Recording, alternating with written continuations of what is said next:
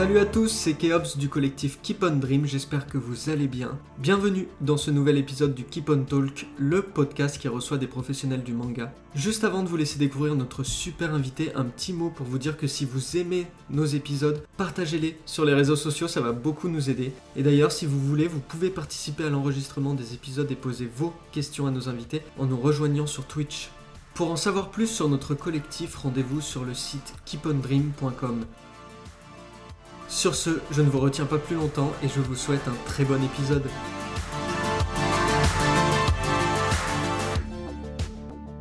Alors bonjour et bienvenue dans ce onzième épisode du Keep on Talk où aujourd'hui on reçoit Shindo qui vient nous parler de Pilgrim. Euh, salut Shindo. Salut Comment ça va? Bah, Très bien et toi? Tu viens de m'ôter la première question du, du podcast. voilà. Comme ça c'est fait, on passe à une autre. Donc euh, bah, je, je, vais quand même la dire. Euh, histoire d'eux, mais première question et pas des moindres, comment ça va? Bah ça va, ça va forcément super bien avec, euh, avec ma, ma, campagne Ulule qui se porte très très bien, j'avoue. Ouais, alors c'est pour ça qu'on qu te reçoit ce soir, entre autres, mais surtout pour parler de Pilgrim, donc qui est ton manga. Oui. Est-ce que tu peux nous faire un petit résumé de, de l'histoire? Oh mon dieu, suis très mauvaise à ça. Alors, c'est l'histoire de Xenos, qui est un petit garçon qui se retrouve dans un, dans un pays, un pays qui était en guerre contre son propre pays. Et, euh, lui, il se retrouve tout seul. Et il ne sait pas, ce très bien ce qui lui arrive. Il a perdu ses parents. Il parle pas la langue et tout ça. Et, normalement, il devrait se faire tuer sur place parce que voilà, il est considéré comme un ennemi. Sauf qu'il est recueilli par le chef d'État du pays en question, qui voit en lui un grand potentiel au niveau de la magie et qui lui propose d'entamer une formation pour apprendre à maîtriser ses pouvoirs magiques et euh, devenir ce qu'on appelle un myste. C'est un prêtre de, de, de, de, ce pays en question parce que ce sont les prêtres qui ont le monopole de la magie et donc les pouvoirs magiques sont octroyés par les dieux. Mais est-ce que Xenos va réussir à maîtriser les pouvoirs magiques étant donné qu'il n'a pas la bonne religion, il n'a pas la bonne couleur dieu, il est considéré comme un étranger et, voilà, et tout le monde pense qu'il va pas y arriver parce que, bah voilà, parce que juste c'est un ennemi quoi. Est-ce que, j'ai bien résumé? Ouais, je pense, parce que maintenant, si les gens veulent savoir, ils sont obligés de, de participer à la campagne. bah, non, parce qu'en en fait, Pilgrim est disponible en lecture gratuite sur mon site, donc on n'est même pas obligé d'acheter pour lire. c'est vrai, c'est vrai, c'est vrai. Alors, c'est un manga, enfin, que tu, tu, le marques aussi sur le site, euh, c'est un manga que tu as eu en tête, euh, enfin, que tu as en tête depuis 20 ans maintenant. Oui, alors pour être précis, Pilgrim, c'est en quelque sorte le préquel de mon, de mon manga, qui est le, le projet de ma vie, hein, parce que voilà, ça fait depuis euh, 2002 que je suis dessus. Donc c'est pas c'est pas le scénario principal. D'accord. C'est c'est un, un, autre scénario que j'ai décidé de raconter cette histoire-là parce que je voulais pas me lancer directement dans, dans mon histoire principale. Tu voulais commencer par quelque chose de, de plus court Oui, c'est ça. Je, je, je, voulais faire un one-shot d'entraînement, vraiment. Ok. Et donc, euh, si les gens commandent et, et, passent par la campagne Ulule, qu'est-ce qu'ils reçoivent? Combien de chapitres il y a dans le, dans le manga? Est-ce que l'histoire est conclue? Oui, c'est euh, une histoire qui est finie. Il y a six chapitres en tout. Ils font chacun entre 30 et 40 pages. Mais par contre, c'est un peu aussi une histoire ouverte parce que je, vais, je vais faire un deuxième one-shot après et ensuite je vais enchaîner sur ma série principale qui, elle, sera une série longue. Donc, c'est plus une introduction à mon univers, même si l'histoire est autoconclusive. Bah, si vous voulez en découvrir davantage, il va falloir lire la suite parce que je, je, commence à semer des petits, euh, des petits indices et tout ça. D'ailleurs, tu, tu, viens de le dire, enfin, pour, pour moi c'est une annonce, mais tu viens de dire un deuxième one-shot euh, derrière, avant, avant la série. De, ouais, c'est ça. De quoi ça va parler? Est-ce que c'est entre les deux ou est-ce que c'est... Exactement, ce sera entre les deux, ça se déroulera à peu près un an après Pilgrim, et ça va, ça va raconter une autre histoire. Voilà. Ok, alors du coup, pour revenir à Pilgrim euh, et, et à, à Reals aussi, puisque c'est le c'est l'histoire que tu as en tête depuis une vingtaine d'années. Est-ce que tu peux nous parler de, sa création? Est-ce que tu te souviens du, moment où tu as eu l'idée en tête, de, ce que tu lisais peut-être à ce moment-là qui t'a oh inspiré? bah oui. oui, je me souviens très bien. Donc c'était en 2002 et alors la genèse du projet très exactement, c'était un concours qui avait été organisé par les éditions Tonkam pour les plus vieux d'entre nous. Je ne sais pas s'il y en a à l'époque. Tonkam avait fait plusieurs concours. Le premier c'était sur les anges, le deuxième c'était sur les dragons. Donc j'avais j'avais participé aussi à celui sur les dragons, je n'avais pas été retenue. Hein. Et donc cette année-là, ils avaient, ils avaient lancé un nouveau concours pour faire une histoire courte. Il me semble que c'était 32 pages, un truc comme ça. Sauf que bah, le concours a fini par être annulé. Donc il, il, a, il a jamais, jamais allé jusqu'au bout. Et, moi, j'avais commencé à, créer l'histoire d'Ariols et les, et les personnages pour, pour ce concours-là. Et, et, en fait, bah, je les aimais tellement que je me suis dit, bah, c'est bête, je vais, c'est pas grave, tant pis pour l'histoire courte, je vais, je vais broder autour de l'histoire et puis je vais en faire, je vais en faire un manga en plusieurs tomes. Et, et voilà comment c'est parti. Et puis bah voilà, depuis, depuis 20 ans, je continue à, à travailler sur le scénar inlassablement. Alors c'est une petite question un peu comme ça, mais toujours sur la même, euh, toujours sur le même univers? Est-ce que ça t'a jamais, est-ce que t'as jamais eu envie de, de parler d'autre chose? Est-ce que c'est pas, moi par exemple, 20 ans sur le sur le même, peut-être que ça, ça, me ferait une torture ou je sais pas. Euh. ah non, c'est c'est un peu l'inverse parce que euh, parallèlement à bah, quand je me suis mise à écrire ce scénario, j'ai commencé aussi à, à travailler, à, à, faire de la traduction. Donc, je me suis mise à de moins en moins dessiner. Et, en fait, le scénar de mon manga est toujours resté en tâche de fond, mais j'ai jamais pu m'y mettre concrètement.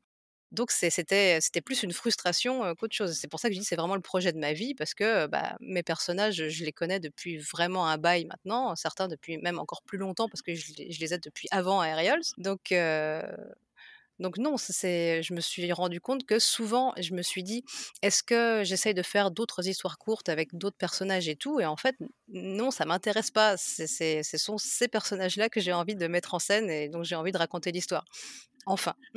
et donc maintenant, en, 2022, tu ouvres la campagne Ulule pour imprimer donc le, one-shot Pilgrim. Oui, ça c'est vraiment la concrétisation de, ce projet où bah, pour moi c'était vraiment un, one shot d'entraînement et, et j'imaginais pas aller jusqu'à jusqu'à le faire imprimer.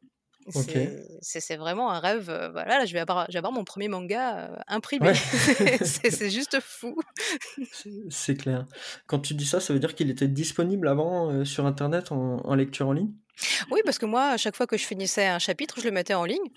Et, et c'est comme ça que j'ai fini par avoir des, des retours dessus, et puis plein de gens enthousiastes, hein. puis des gens qui ont commencé à me dire, ah, mais ce serait bien d'avoir une version papier et tout, alors que moi, je n'avais pas forcément cette idée-là quand j'ai commencé, du tout. Ok, et, et comment tu t'es convaincu de, de ça, d'aller vers une, vers une publication papier? Est-ce que, est que justement c'est les retours? Est-ce que tu as vu d'autres campagnes de manga indépendants qui ont, qui ont fonctionné Comment ça s'est passé? Bah, en fait, ce qui me bloquait, au début, c'est que je me disais: bah, j'ai pas encore trop le niveau pour proposer un, volume relié. Et puis, voilà, il y a plusieurs personnes qui m'ont dit, mais tu, fais des conventions, tu vois bien que les, gens en convention, ils veulent acheter des volumes, parce que j'avais que des goodies à vendre, des trucs comme ça. Et, et effectivement, les, les, gens en convention me disaient, ah, mais vous avez le manga imprimé, tout ça. Et puis, bon, bah, voilà, de, fil en aiguille, l'idée a un peu fait son, son chemin dans ma tête.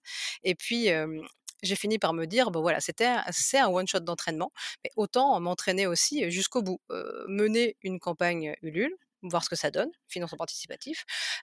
ensuite, aller jusqu'au stade de l'impression, parce que ça, c'est pareil, c'est pas du tout la même chose que de juste scanner ses planches pour les mettre sur son site. Il faut penser à des tas de choses. Voilà, je suis en train de bien en baver, comme je disais au début, parce que au niveau du format et tout, il faut reprévoir les marges, faire attention que, que les trames soient pas soient pas écrasées pour pas qu'il y ait du moirage, tout ça. Enfin voilà, c'est vraiment encore une autre expérience et ça et bah voilà, j'engrange, j'engrange de, de l'expérience à tous les niveaux.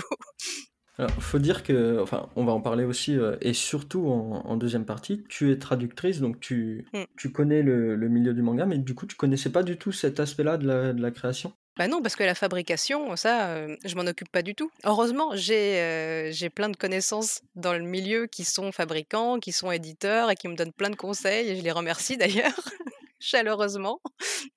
D'ailleurs, on m'a dit que tu faisais partie d'un groupe d'auteurs dont on a reçu la dernière fois euh, en, les personnes d'Anémine. Ah euh, il y a aussi euh, il y a aussi Kin, il y a aussi Obo et j'en Ah bah oui, ça c'est les Nakama. alors maintenant, moi vraiment ce qui m'a frappé avec avec ta campagne, c'est la réussite quoi. Ça a été, enfin pour moi c'est un, un, succès fulgurant. Alors même si l'objectif de base était très bas, t'étais mmh. à étais à 300 euros. Oui.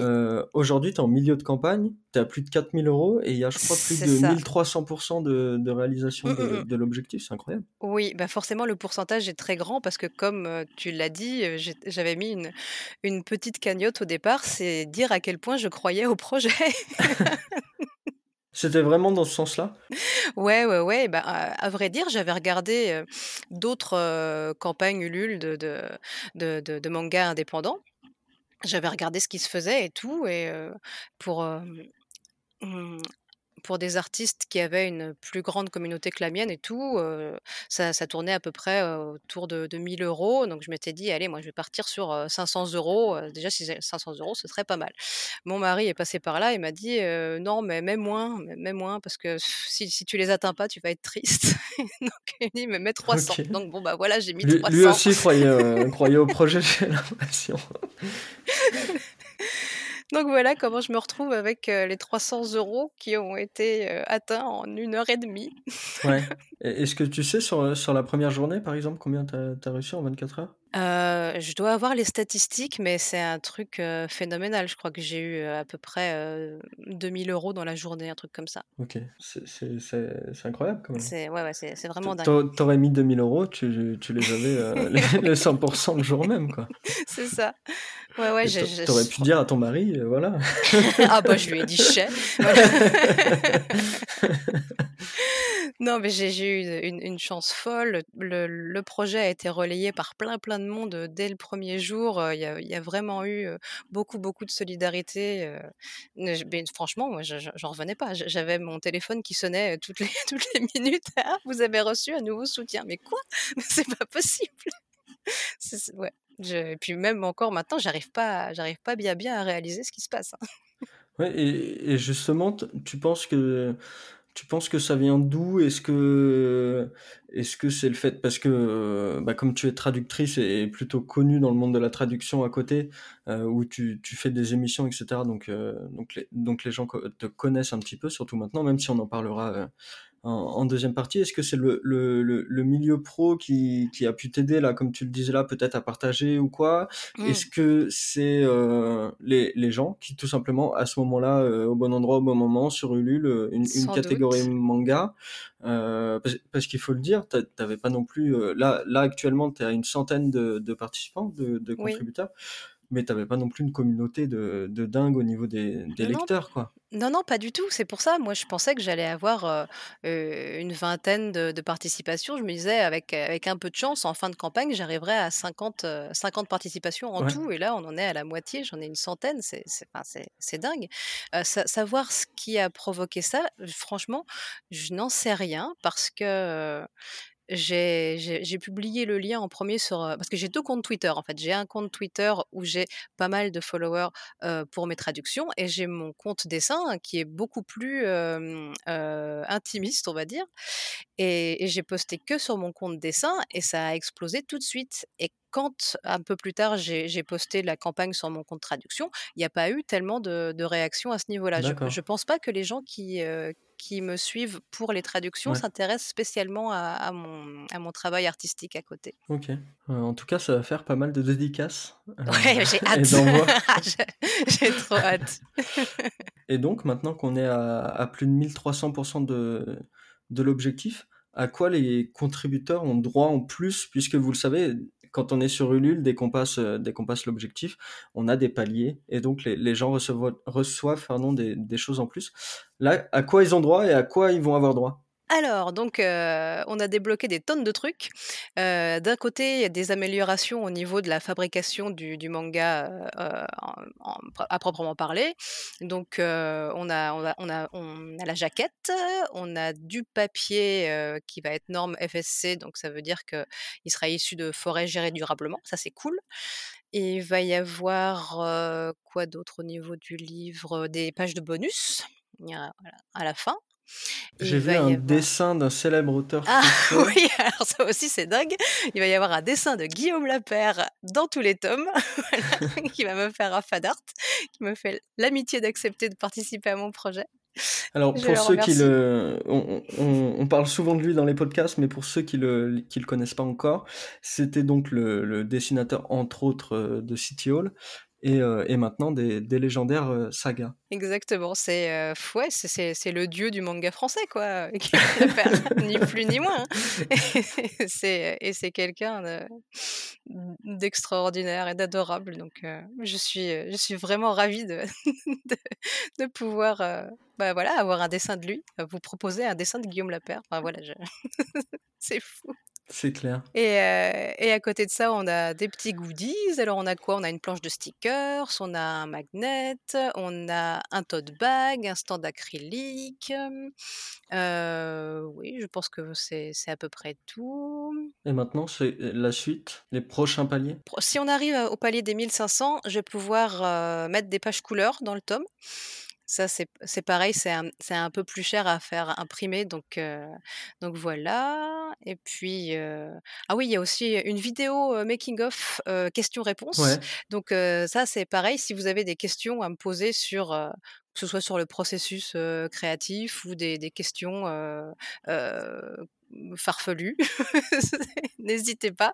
Comme ça, je ferai une petite vidéo à la fin de la campagne pour, heu, pour répondre à tout ça et puis pour, heu, pour remercier tous les contributeurs. Ça marche. Alors, on a une très bonne question du, du chat de, de Aurélien de, de Manga Bandit France.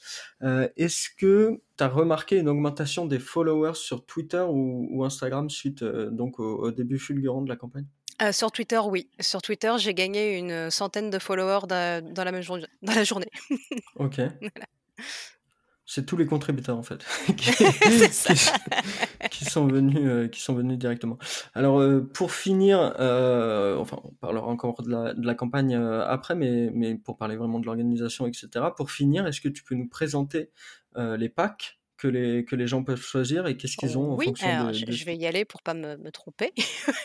Parce que bon, heu, donc on a le premier pack qui est à 5 € et heu, qui propose le manga version numérique. Donc heu, ce sera un PDF qui aura des bonus, exclusifs, voilà.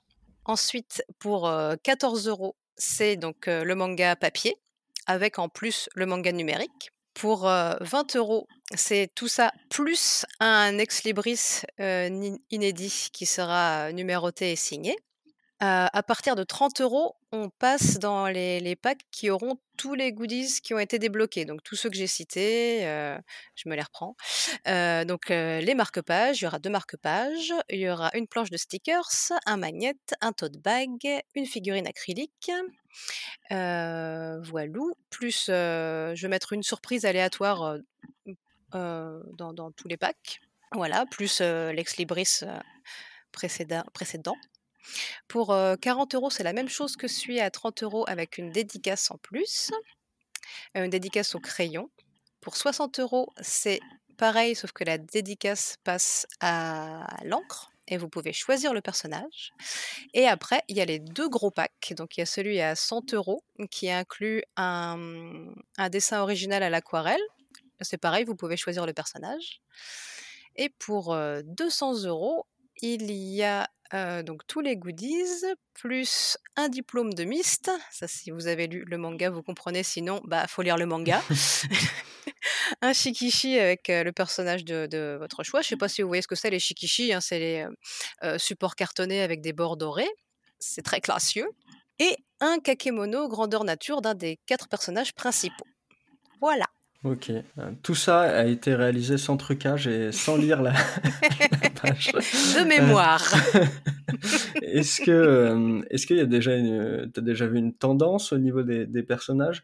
Est-ce que des, des gens t'ont déjà demandé certains persos en particulier? Est-ce qu'ils sont directement allés lire le manga pour, pour trouver le personnage? J'ai pas encore les demandes pour les dédicaces parce que je j'enverrai un mail à tout le monde à la fin de la campagne.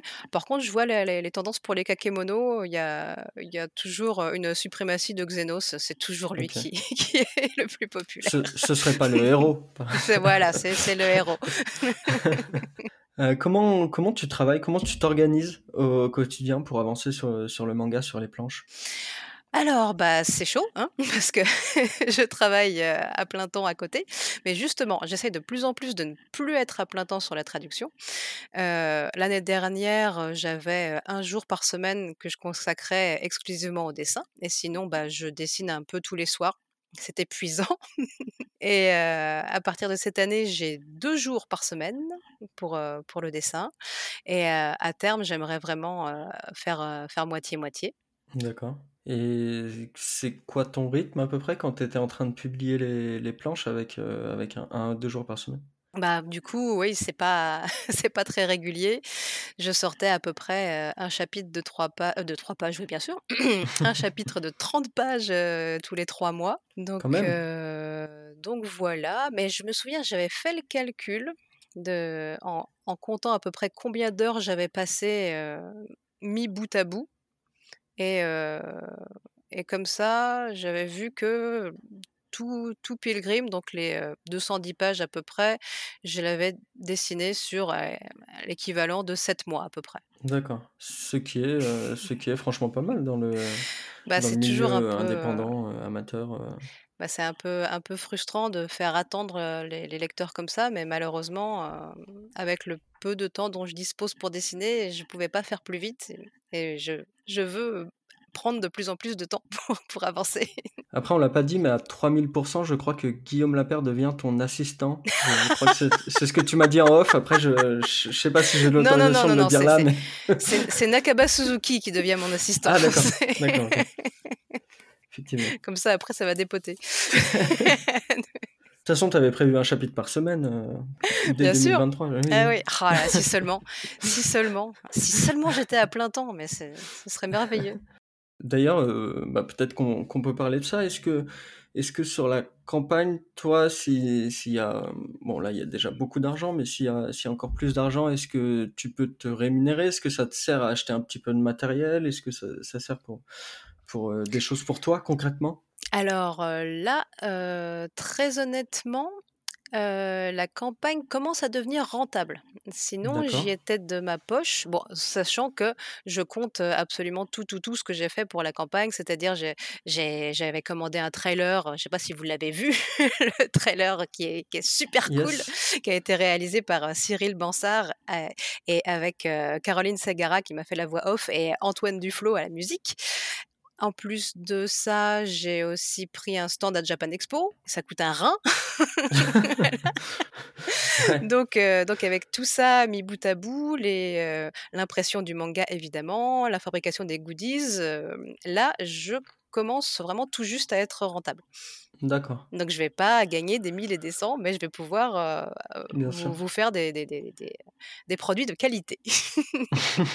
Euh, comment tu... que- Quelle est ta méthode euh, pour, pour avancer dans, dans le manga? Est-ce que tu es en traditionnel, en digital, un peu des deux? Ouais, je suis tout, euh, tout traditionnel. J'ai- J'aime le papier, j'aime la plume et j'aime l'encre. j'aime surtout l'encre. Et euh, il y a que les trames que je fais sur, euh, sur Clip parce que, bah, comme je dis souvent, j'ai arrêté les trames tradis depuis 1999. faut, faut arrêter, ça prend beaucoup trop de temps. C'est rigolo, hein. Moi, j'aimais bien hein, faire euh, petit, petit collage, on découpe au cutter et tout, mais non, non, non, déjà j'ai pas de temps, donc je vais pas mettre les trames à la main. C'est un coût aussi. Ouais, ouais, ouais, c'est vrai. Que, donc là, sous Clip, c'est super. euh, un clic et la trame est mise, mais c'est merveilleux. Voilà, mais c'est vraiment tout ce que, tout ce que je fais en numérique. Sinon, c'est euh, c'est à la main, moulé à la louche. Et, et donc, tu as, des planches chez toi? Tu as les planches Euh, ouais. originales de, du manga? Ça, ça doit être super aussi. Ah oui, Tu travailles sur quel format? donc ça, c'est du B4. Donc le B4, c'est un peu plus petit que la 3. Et c'est le format traditionnel qu'utilisent les, les mangaka au Japon aussi. Donc, qu'est-ce que ça change? Bah, C'est plus confortable de travailler sur un plus grand format. On peut mieux voir les détails. Ouais, voilà. Ça Après, j'ai pas un style méga détaillé, hein, donc. Mais, mais, mais pour moi, c'est plus agréable. J'aime bien. J'ai investi dans un, dans un scanner A3, du coup, pour pouvoir scanner tout ça. Hop, je suis très organisée. Et surtout, j'ai investi dans un plan incliné, parce que quand on travaille en tradi, on se fait très mal au dos. donc, donc vaut mieux, vaut mieux travailler bah, un peu plus à la verticale. Est-ce que tu as tout le setup avec la, table lumineuse, tout ouais, ça Ouais, ouais, mmh J'ai la table lumineuse, je m'en sers pas hyper souvent parce que je fais le crayonné et l'ancrage sur la même planche. Puis bah, j'ai voilà, 3 tonnes de plumes, de des encres parce qu'il faut une encre pour, pour les planches, une encre différente quand on fait du Copic, une autre encre encore quand on fait de l'aquarelle. c'est génial. c'est la ruine le tradi. Hein. Ça prend pas de place en plus. non, pas du tout. et, le manga, lui, il sera, j'ai vu, il sera en format 12 par 18.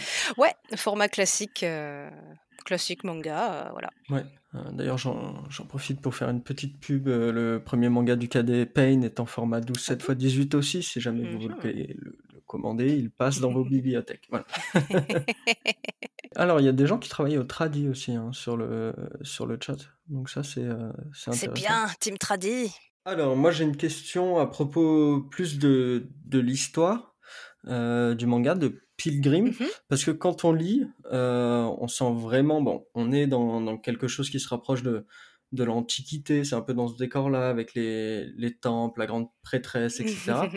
Et bien sûr, on a aussi l'histoire, bah, comme tu le disais quand tu nous as fait le, le résumé au début de l'épisode, l'histoire d'un réfugié, bon enfant, mais d'un camp adverse mmh. qui vient dans, dans l'autre camp, et ça nous fait penser un petit peu aux tragédies grecques, un peu ce qu'on peut mmh. voir au théâtre. Euh, quelles sont tes références pour écrire et aussi pour dessiner le, ce manga? Alors, bon, bah, pourquoi, pourquoi inspiration Grèce antique? C'est juste parce que j'aime ça. Depuis que je suis toute petite, je suis, je suis une grosse nerd de la mythologie grecque. Et j'essaye de, de, de, me rappeler pourquoi je me suis lancée là-dedans en premier. Et, je pense que c'est à cause, à cause des cartes de tarot, très précisément. Donc voilà, mes deux inspirations, la Grèce et le tarot. Je veux le tarot. Donc, non, mais c'est, un peu ça parce que donc c'est un univers fictif qui est inspiré de la Grèce, mais c'est pas vraiment la Grèce, hein, c'est, des, des, des pays que j'ai inventés. Et en fait, oui, voilà, je suis fan de, de, du tarot divinatoire. Je sais pas du tout tirer les cartes, hein, mais je sais pas pourquoi, c'est quelque chose qui me fascine, le, tarot divinatoire. Et il y a une, une, carte de tarot qui s'appelle le Hiérophante, et qui est une arcane majeure. Et, et c'est à partir de cette carte-là où j'ai commencé à me, à me renseigner, qu'est-ce que ça veut dire, qu'est-ce que c'est qu'un hiérophante et tout. Et en fait, c'était le nom d'un haut prêtre qui présidait au mystère d'Éleusis dans la Grèce antique. Et c'est à partir de là que j'ai créé mon histoire. D'accord. Voilà. Intéressant. Super intéressant. Et pour, euh, et pour ce qui est du, du dessin, quelle, quelle référence as-tu eu Alors, au niveau du dessin, bah, euh, je ne serais pas là sans Akira Toriyama, évidemment. Même si euh, j'ai appris à dessiner. Euh, voilà. j'ai commencé comme tout le monde à dessiner des mangas en, faisant du Dragon Ball, hein. mais, euh, mais à un moment donné, je me suis, j'ai essayé de, de m'éloigner un peu de son style. J'ai encore du mal à ne pas faire des montagnes de muscles à tout le monde, mais bon, ça c'est voilà. Euh, et sinon, dans mes l'auteur qui m'a le plus influencé ces dernières années, c'est vraiment Nakaba Suzuki, l'auteur de Seven Deadly Sins et For Night of the Apocalypse. voilà, c'est le style de dessin qui, vraiment me, parle le plus, très dynamique, très, très spontané, voilà. Que, que, tu traduis d'ailleurs Oui, oui, que je traduis. C'est peut-être un titre à côté duquel je serais complètement passée si je n'avais pas travaillé dessus. Mais, mais voilà, je suis devenue hyper fan de, de la série, de l'auteur. Ouais, c'est vraiment devenu mon, ma plus grande inspiration. Et, et, le troisième que je cite toujours, c'est Yoshihiro Togashi, donc l'auteur de Hunter x Hunter et Yu Hakusho, qui, qui pareil a un style très synthétique mais hyper expressif et, et c'est ces trois artistes qui ont vraiment un gros gros talent dans le storyboard et, et j'estime que c'est le plus important dans le manga. Au niveau donc de, de, la mise en page, de, oui, des de la cases, narration, du placement. c'est ça. Mmh. Ok. Alors on a une question du chat. Ouais. quel thème as-tu voulu explorer dans ton manga? Et, et, du coup dans, dans Pilgrim, quel, mmh. quel préquel Ouais, bah disons que euh, dans Aerial, c'est donc dans tous les spin-offs qu'il va y avoir. Si je devais mettre une, une grande thématique, ça va être la, mmh, la lutte, on va dire, contre les discriminations dans au sens large, voilà. Donc c'est vrai que sur Pilgrim, on est plus sur, euh, sur le racisme et la perception de, des étrangers, voilà.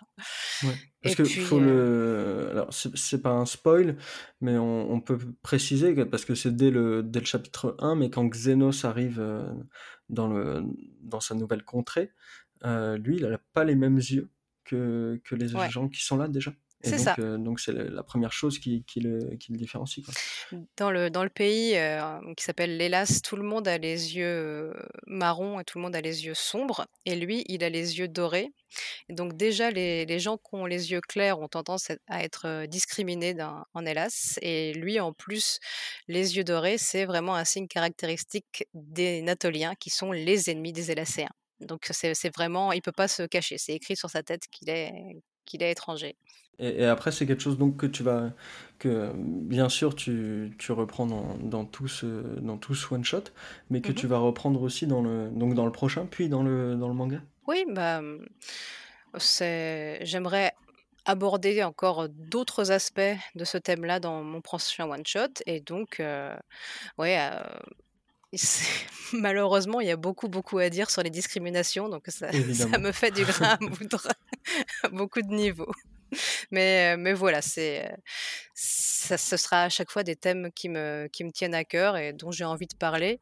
Euh, dans un univers fictif, je trouve que c'est plus facile d'aborder ce, ce genre de sujet. Tu, tu penses que c'est mon, enfin, avec les lecteurs, il y a peut-être moins le côté euh, grave de, du monde réel, si on a ces choses-là ou qui peuvent peut-être plus toucher le, le lecteur s'il est euh, directement ou indirectement concerné, je ne sais pas. Je trouve que c'est plus facile de prendre du recul quand, euh, quand c'est, je sais pas, un peuple qu'on connaît pas, par exemple. On n'a pas d'a priori dessus. Donc, euh, donc, je trouve ça plus facile de faire passer des messages à travers la fiction. Ouais. En décalant un petit peu les, Bien sûr. ouais, voilà, les problématiques. Bien sûr. Alors, on a une question un peu plus légère euh, du chat. Est-ce qu'on peut espérer des Easter eggs dans le, dans le manga? Donc, peut-être des références à, à d'autres mangas ou alors à d'autres auteurs? Oui, euh, pourquoi pas. Je, je suis en train de me demander si j'en ai mis, parce que il y en a peut-être, mais je me souviens plus. Mais, euh, mais oui, forcément, parce que je- ma vie est composée de mangas à 99%, donc euh, même inconsciemment, je vais mettre des easter eggs. Bien sûr. Alors moi j'ai une question qui va faire le lien euh, avec, euh, avec la deuxième partie de, du podcast, euh, qui va être plus sur, sur ton parcours et sur, sur ton métier, donc c'est plus une surprise pour personne vu qu'on en a déjà parlé, que tu es, comme tu es traductrice. Mince. Euh, ben, j'avais que Shindo ce soir, j'avais pas fait de... donc malheureusement. Ouais, attendez, je, je retire mon masque. en fait, c'était moi. non Il faudrait un arrêt sur image. Il faudrait que j'y pense pour les prochains. Euh, et donc, pour faire le lien entre les, entre les, les deux parties, euh, moi j'ai trouvé un lien dès le début de, de Pilgrim, dès la première scène, ou presque, Mhm. puisqu'on a euh, Xenos, donc quand il arrive dans, dans ce nouveau pays, il comprend pas la langue. Et du coup, il y a toute une scène euh, autour de ça. Est-ce que toi, c'était volontaire de, de commencer par ça ou c'était juste euh, inconsciemment puisque tu voulais introduire son histoire? Oui, alors évidemment, j'ai euh, toujours euh, un, rapport euh, très, très intime avec les langues et tout ça, et c'est vrai que je m'amuse. Je m'amuse et avec euh, l'élacéen et avec le natolien, qui sont deux langues inspirées, enfin que, que, j'ai fait dériver de, langues de langues réelles, parce que vu que j'ai appris une dizaine de langues, bah autant m'en servir. Voilà. Et, oui, c'est quelque chose que j'aime bien réfléchir à. Alors, l'effet que je voulais te donner au début du premier chapitre, c'est vraiment que le lecteur soit aussi paumé que le héros qui arrive dans ce, nouvel environnement, qui ne comprend pas la langue, tout ça. Et, c'est pour ça que pendant toute la première partie, on voit même pas on voit pas très bien le visage des autres personnages, on voit pas leurs yeux. le Xeno, c'est vraiment dans sa bulle et il comprend, il comprend vraiment pas ce qui lui arrive. Et, et c'est vrai que je m'amuse avec de temps en temps, Xenos qui parle pas très bien les lacéens une fois qu'il l'a appris, ou alors sous le coup de l'émotion, il se remet à parler en atolien, ou alors à, chaque fois qu'il pense, ça se voit pas forcément, mais je change de typo quand, quand il pense, il repense en atolien. voilà, parce que je, je fais une, sorte de petite, petite réflexion sur comment ça se passe quand on vit dans un, dans un pays qui parle une autre langue? Au bout de combien de temps on se met à, réfléchir dans sa langue d'accueil? Une question que j'ai pu poser à mon père d'ailleurs, qui est, qui est marocain et qui donc sa langue maternelle c'est l'arabe, mais il est en France depuis, depuis qu'il a 20 ans. Et donc je lui dis, bah, au bout de combien de temps tu t'es mis à, à, penser en français? C'est des, des, thèmes que je trouve intéressants. Ouais. Alors d'ailleurs, on a une, euh, on a une question de, de Nico euh, là-dessus, mais qu'on reprendra euh, plus tard. Nico, je, garde ta question pour juste après, parce qu'on va, on, va parler de ça justement de, de, bah, de ça. Je, garde la surprise. D'accord. donc pour parler un peu plus de, de ton parcours et pour arriver à, la traduction, tu découvres les mangas avec les animés du, du Club Dorothée. Mm-hmm. Est-ce que tu peux nous dire l'impact qu'a eu le, Club Dorothée sur toi et, comment euh, vous, à l'époque, euh, vous, avez pris le, le, Club Dorothée, comment c'était peut-être parce que peut-être il y a des jeunes lecteurs de manga qui arrivent, euh, qui arrivent sur le podcast et qui ne savent pas forcément ce que ce que c'est ou ce que c'était, même si beaucoup de gens en parlent tout le temps. Eh ben, le Club Dorothée, et puis même avant Récréa 2, hein, parce que moi je suis très très très vieille. c'était bah, c'était des émissions présentées par Dorothée et qui qui nous a fait découvrir tout un tas d'animés japonais. À l'époque, on savait pas que c'était japonais même, et, et on a été abreuvé par tout ça. Et moi, j'ai toujours dit que si, à partir de notre génération, on a commencé à être, à, ressentir vraiment de la familiarité avec la culture japonaise, c'est parce que on, a, vu des dessins animés japonais pendant toute notre enfance. En tout cas, moi, c'est l'effet que ça m'a fait. J'ai jamais été déroutée par, bah oui, par tout ce qui touche au, Japon et tout ça. J'avais l'impression d'avoir toujours connu tout ça. Et oui, bon, donc ma première rencontre avec le, Japon, ça a été via Goldorak, j'imagine. En tout cas, c'est le, plus ancien souvenir que j'ai. Et, ensuite, bah, ce qui m'a le plus marqué, comme tout le monde, c'est Dragon Ball. Dragon Ball en, animé. Et puis ensuite, quand j'ai découvert en manga, c'est passé vraiment encore au stade supérieur. Alors justement, tu découvres Dragon Ball en, papier et c'est là où tu commences à vouloir devenir mangaka, c'est ça? Oui, alors il faut savoir que depuis vraiment toute petite, depuis que j'ai 6 ans, je veux être dessinatrice de bande dessinée. C'est toujours, euh, j'ai toujours voulu faire ça. Enfin, jusqu'à 6 ans, je voulais être boulangère. Et ensuite, 6 ans, j'ai la, révélation, je veux faire de la BD, je ne, je ne parle que de ça. Et Pourquoi pas euh un, manga sur une boulangerie un jour oh bah, Il y a déjà eu Yakitate Japan. Mince. et, euh, et, oui, j'étais très très fan de, de franco-belge de, des années 60 un petit peu. Tout ce qui est euh, les Schtroumpfs, euh, Spirou, machin. Et quand je découvre le manga, donc avec Dragon Ball, je me dis, mais en fait, c'est ça. c'est ça que je veux faire. C'est ce, ce format-là, c'est cette narration-là, et c'est du noir et blanc. J'adore le noir et blanc. Donc, donc ça, c'était en, 1995, je fais le switch en mode bon bah voilà, maintenant je veux être mangaka. Et donc, tu t'inscris à la fac en japonais à l'INALCO, c'est ça? Ouais, c'est ça. parce que mon projet c'était d'apprendre le japonais et de partir vivre au Japon. Parce qu'à l'époque, le manga français, ça n'existe pas. Et alors, justement, désolé de te couper, mais à l'époque, quelle vue on, a du Japon? Justement, tu disais avec Récréa 2, puis le Club Dorothée qui arrive, on, commence, un peu la, soft power du, Japon, mm. où on commence un peu à, à, faire le lien et à être intrigué par, par ce pays-là, même s'il y a eu des, liens bien sûr avant avec la, entre la, France et, et le Japon. Mais, mais c'était très très mal vu encore. À l'époque où j'étais au lycée et quand j'ai commencé la fac, les, les, le terme manga n'était pas connu du, vraiment du grand public comme maintenant. Il fallait préciser, les mangas, c'est des bandes dessinées japonaises. Ah oui, c'est vrai, c'est toujours soit érotique, soit violent. Encore une fois dans ce podcast, merci Ségolène Royal. Voilà. Et, tous les autres. Tous les, clichés hein, du genre. Et, et oui, et, quand je me suis inscrite à la fac de japonais en, brandissant mon, mon drapeau, je suis fan de manga, c'était Ouais, on, était des, marginaux à l'époque. Et on nous disait, vous, venez apprendre le japonais parce que vous, aimez les mangas, vous n'allez pas passer la première année, quoi. C'est n'importe quoi. D'accord. Et, quelle vue on avait à l'époque aussi du, Japon? Oh bah, déjà le Japon, la Chine, c'était un peu un gros, un gros ensemble. voilà.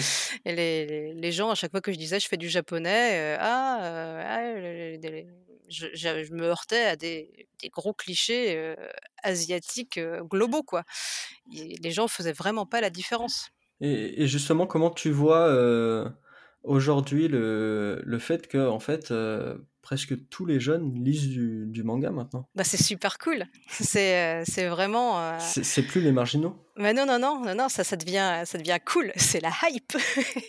Moi, quand, quand, j'ai vu ça, enfin, quand j'ai commencé à voir que les gens comprenaient quand je disais bah, à n'importe qui, bah, moi je suis traductrice de manga. Ah oui, d'accord, ah oui, mon fils, il en lit, ma fille, elle adore. Bah, ça fait hyper plaisir, quoi, parce que on se... je me revois encore une fois au, lycée à, à, être vraiment la grosse freak de la classe. Et maintenant, bah, lire des, mangas, c'est cool. Et bah, c'est un, un, progrès. c'est presque le contraire maintenant. C'est presque si t'en lis pas, tu es peut-être peut marginal ça, bah, bah, tant mieux, parce que parce que c'est, c'est encore une fois le manga, il y en a tellement pour tous les goûts, il y, en a, il y a un panel inépuisable de, d'histoires, donc c'est, bien que les gens se rendent compte maintenant que ce n'est pas que du sexe et de la violence. Et, et, j'espère aussi qu'un jour, on, on, comprendra aussi le, que c'est pour tous les publics et qu'il y a vraiment des, des mangas destinés à, à différents âges, différents types de, de publics ou de maturité. Mmh, J'espère qu'on aura aussi ces, publics-là en France dans, dans, pas trop longtemps non plus. Mmh. Et donc, pour, pour revenir à toi, tu t'étudies le, le, japonais à la fac pendant 5 ans? Ouais, c'est ça. Ouais, ouais, j'ai fait tu sors diplômé? Bah oui, hein, du coup. Heureusement. Et tu commences, euh, et tu commences donc en 2001, si je me trompe pas. Ouais, j'ai même commencé pendant que j'étais encore en train de faire mes études. Ok. Où, tu, il me semble que tu vas remplacer euh, une traductrice euh, qui était sur une série. Mmh. Ça s'est fait vraiment par hasard. J'ai une, une, copine de classe qui, qui a été engagée chez Glénat, la maison d'édition Glénat, comme secrétaire d'édition, et qui du coup gère les traducteurs. Donc un jour, elle me dit Ah mince, je suis en galère, il y a une traductrice qui part en vacances, tu veux pas la remplacer pour ce, pour ce tome-là Donc j'ai commencé comme ça, et puis comme ça m'a bien plu, je me disais Oh bah on fait la même chose que ce que je fais en classe, on, on traduit du japonais vers le français, et puis en plus on est payé, donc c'est bien. donc j'ai continué, et puis voilà, pendant, pendant 20 ans. Pendant 20 ans, mmh. c'est ça qui est qui est extra et tu as été, euh, alors pas dans les premières premières, mais tu as été... Euh, Je suis la deuxième génération en fait. Il y a, y a, eu les premiers traducteurs de manga. Vraiment au tout début, c'était en 93 et tout. Bah, moi j'étais trop jeune hein, forcément. Euh, mais j'ai été dans ouais, la deuxième génération de traducteurs de manga qui commençaient à être des fans de manga. ouais. ouais, parce que ça devait être aussi comme dans toutes les autres trades, que ce soit sur du roman, sur de la SF, etc. Où au début, les gens qui traduisaient, ça devait pas forcément être des lecteurs assidus de, de ce genre-là, mais qui étaient plus payés peut-être pour traduire textuellement, j'ai envie de dire. Oui, ça, ça, se voyait sur certaines séries où, où il y avait des petits problèmes quand même, parce que je, je peux le dire, parce que j'ai fait des retraductions des séries en question. Je, je, voulais t'en parler. Mm. J'avais vu que c'est même toi, des fois, qui allais voir les, les maisons d'édition pour leur dire là, cette version, elle est peut-être un peu obsolète et il faudrait modifier. j'ai fait ça pour Dragon Ball. Parce que, ouais, c'est vrai, que c'était en 2002, il me semble, et la, la, traduction de Dragon Ball, elle avait une dizaine d'années, un truc comme ça. Et, à l'époque, il y avait eu pas mal de censure sur le texte, tout ça. Et, et toujours, bah, ma copine qui bossait chez Glénat, je lui disais, bah, faut, faudrait peut-être la refaire, la traite de Dragon Ball, ce serait, ce serait une bonne idée. Donc je l'ai, je l'ai bien harcelée, je lui ai pris la tête jusqu'à temps qu'elle me dise, bah ok, bah, tu la refais. Quoi? Ça y est, toi qui as connu le manga par Dragon Ball papier, tu allais, euh, faire la traite de Dragon Ball. C'est une boucle finalement. T'imagines la pression ouais. Un petit peu. Oh Est-ce que tu as un exemple, par exemple, de, d'un terme ou d'un nom de personnage ou, de ville qui était vraiment euh, euh, traduit littéralement, j'ai envie de dire, sans, euh, sans adaptation et que, que toi, ça t'a fait tiquer pour, pour cette nouvelle, cette nouvelle trad? Bah, Paradoxalement, les premières traductions étaient justement très adapté. D'accord. Il y avait, il, y a, eu à peu près deux grandes vagues dans, dans la traduction de manga. Les, les premières, donc qui s'écartaient énormément du texte original, et donc c'est vrai qu'il y avait beaucoup beaucoup d'adaptations. Mais ce qui est plus agréable à lire quelque part, parce que quand on traduit trop littéralement, eh ben c'est c'est très fidèle au, texte original, mais ça peut être un peu bah, mot à mot. Donc le, texte n'est pas fluide les phrases ne s'enchaînent pas très naturellement. Alors justement, quand tu parles d'adaptation, euh, euh, c'est qu'on va dire qu'on va s'adapter à un public euh, du coup français pour le coup? Mmh c'est ça, c'est ça. Moi, j'ai pu le voir parce que donc je me suis occupée de, deux versions de Dragon Ball. Donc la première qui est sortie en sens de lecture japonais en coffret, qui s'appelait l'édition de luxe. Et ensuite, j'ai repris ma traduction pour faire la version de l'édition, la perfecte édition. Et j'étais vraiment débutante quand j'ai fait ma, ma première traduction de Dragon Ball et j'ai laissé plein plein de termes en japonais parce que pour moi, c'était comme ça que, j'allais être le plus fidèle possible au texte original. Et ensuite, quand quelques années plus tard, j'ai refait celle, enfin, je l'ai pas refaite, hein, j'ai juste réadapté celle de la, de Perfect, je me suis dit, il vaut mieux quand même faire davantage d'adaptations pour que le grand public soit moins dérouté. Si on met 15 mots japonais par page, bah, c'est beaucoup trop lourd au niveau de la lecture, c'est pas lisible. quoi. Bien sûr. Euh, d'ailleurs, il y a des gens dans le chat qui te remercient pour, la traduction. Bah, de rien, c'est un plaisir. J'aimerais bien la refaire parce qu'elle commence à être vraiment vieille. Alors justement, euh, comme on parle de ça, qu'est-ce qui est le plus difficile dans le travail de traduction, justement? Ce qui est le plus difficile? J'ai plein de choses qui me viennent en tête. Allez, top 10. je vais essayer de, faire simple. Donc, le rôle du traducteur, c'est vraiment d'être le porte-parole de, de l'auteur original. Donc, il va falloir trouver la bonne manière de retranscrire ce que l'auteur a voulu dire mais ça ne veut pas dire, encore une fois, le, le dire mot à mot. C'est trouver l'équivalent en français de comment on dit ça naturellement en français pour que le lecteur français puisse avoir une expérience de lecture vraiment similaire au lecteur japonais. Et donc ça passe par plein, plein d'exercices. De compromis, non? de, compromis aussi, de, de, casse-tête infernaux. L'exercice le, plus difficile, c'est sur l'humour tout ce qui est tout ce qui est les gags, tout ça. L'humour japonais est assez différent de, de l'humour français.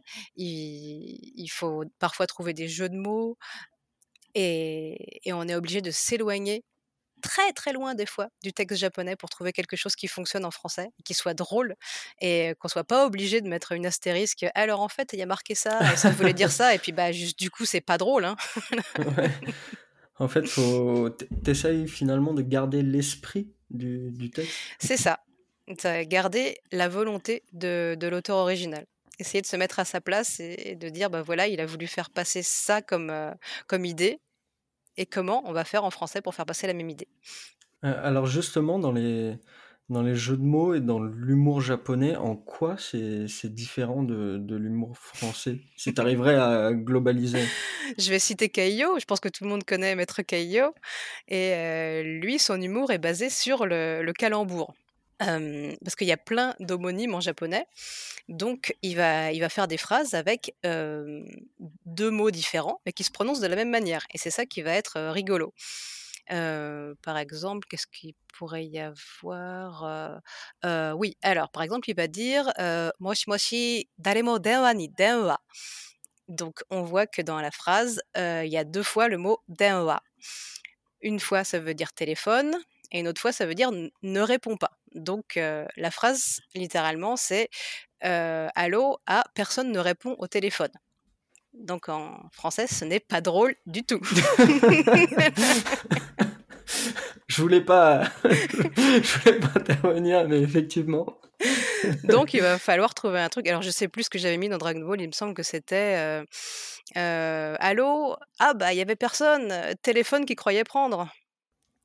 Voilà. Ok. Ok, là, pour le coup, très drôle. Ça s'entend. Moi, j'entends le, j'entends le chat perso. qui est, euh, qui- on, on voit qui le, corbeau qui passe derrière. ou- En tout cas, il y a un humour euh, très différent. Voilà. Ok. Et, et quel est le, pour- revenir à du plus sérieux et du plus grave, quel est le rythme de travail? Quelles sont, quelles sont tes heures? Enfin, combien de temps tu dois faire, euh, tu dois faire un tome? Comment ça marche? Ça, je pense que, que les gens sont curieux de savoir aussi. Est-ce que c'est des commandes? Est-ce que c'est toi qui, qui va te proposer? Enfin, voilà, tout, tout, tout cet aspect-là du travail. C'est euh, les éditeurs qui me proposent euh, des titres. Ça m'est arrivé une seule fois d'en proposer un, donc c'est vraiment pas vraiment pas souvent. Et, à partir de là, l'éditeur va me donner bah, le planning quand j'ai de la chance sur l'année, sinon sur six mois, sinon sur moins longtemps. Et après, c'est moi qui dois m'organiser parce que je travaille pour plusieurs éditeurs à la fois. Donc, remplir, remplir mon petit planning, sachant que pour traduire un tome de manga, je mets entre euh, 3 et 4 jours en fonction de la, difficulté et de, la quantité de texte. Ok, et parce qu'il il faut le dire, ça aussi, tu, tu l'avais précisé dans, dans une intervention que j'a- j'avais vue, les gens ont ou avaient tendance euh, à penser que la traduction, finalement, c'était un peu la propriété de, de l'éditeur, euh, Ah, alors que l'éditeur est responsable de, de la traduction, mais c'est pas lui qui va, euh, qui va directement traduire. Oui, alors c'est une, une très bonne question parce que le statut de traducteur est assez peu connu en France et il faut savoir que donc on a un statut d'artiste-auteur, donc au même titre que les écrivains, les photographes, tout ça. Donc quand on, on écrit une traduction, on est propriétaire de, de- notre texte et on doit céder nos droits à l'éditeur pour l'exploitation. Donc on a, on est toujours propriétaire de, de la traduction et on touche des droits d'auteur dessus. Et justement, avec l'arrivée, euh, comme on parlait de rythme, avec l'arrivée des plateformes comme euh, Manga Plus, Mhm. par exemple maintenant la, la Shueisha euh, traduit presque en, en instantané pour les lecteurs français les, les séries du Jump, euh, je suppose que le rythme a dû pas mal s'accélérer. Oui, alors bah sur Manga Plus, moi je travaille pour une euh, série hebdomadaire du Jujutsu Kaisen, donc euh, heureusement les chapitres sont assez courts, c'est une vingtaine de pages, mais c'est vrai que c'est toutes les semaines, donc c'est euh, vraiment un rythme euh, assez harassant, étant donné que euh, soit je reçois le chapitre le vendredi soir et euh, bah je bosse pas le week-end, donc ça, ça ne me sert à rien, soit je le reçois le lundi matin et il faut que je le rende bah, le lundi. Donc il faut se dépêcher. C'est euh, beaucoup d'organisation parce que euh, il faut pas. Encore une fois, avec- en- quand on est traducteur, on est au début de la file, au début de la chaîne de production. Donc si nous on a du retard, tout le monde a du retard. Et là, sur une série hebdomadaire qui euh, qui doit sortir toutes les semaines à la même heure, eh ben on n'a vraiment pas le droit à l'erreur. Donc donc oui, c'est fidèle au poste tous les lundis, quoi qu'il arrive. Pa- Parce qu'il faut dire aussi, il n'y a pas que le... Enfin, dans le travail de, traduction, et, aussi finalement introduit le, le, travail de recherche ou des fois sur, des mots ou sur des notions japonaises ou alors si par exemple je dis une bêtise mais on va être sur un manga qui parle de, mécanique. Euh, par exemple pousser de, de, voitures, des réparations de moteurs ou, j'en sais rien. Si toi t'es pas spécialiste là-dedans, euh, je suppose que tu dois aussi te, te, renseigner et faire des recherches pour savoir les mots exacts en français. Euh, oui, alors quand, quand on est traducteur débutant, on a tendance à accepter absolument toutes les séries qui, qui nous passent sous la main parce qu'on a besoin de travailler. Maintenant, j'ai la chance d'avoir de pas mal de, boulot, donc je peux davantage choisir les, séries que je vais traduire ou non. Et maintenant, quand je tombe sur des thématiques, bah, comme ce que tu viens de dire, par exemple la mécanique automobile, c'est vraiment pas mon rayon. Donc si on me propose ça, je vais dire bah non, désolé, on demandait plutôt à un, traducteur qui sera plus plus calé sur ce sujet parce que c'est quand même mieux même si on peut faire des recherches et, tout ça, hein, mais c'est quand même mieux d'avoir quand même des notions à l'origine. C'est ouais, j'ai toujours tendance à, à, ne pas prendre quand c'est des mangas sur le sport, par exemple, parce que je suis vraiment très très nulle en sport, ou des trucs très réalistes sur, sur la, la, guerre, tout ça. C'est, je sais que je vais pas être à l'aise avec ce genre de vocabulaire, ça va pas me venir spontanément. Alors que, bah voilà, mes éditeurs savent au bout d'un moment que j'aime, j'aime le shonen fantasy et la baston. Donc là, il y a aucun problème, par exemple.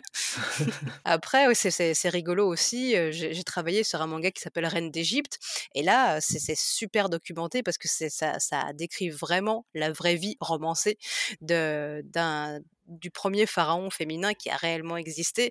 Et donc là, il y a des tonnes et des tonnes de recherches à faire, mais c'est vraiment passionnant. Et justement, sur, sur ce manga-là, est-ce qu'il y a une différence entre.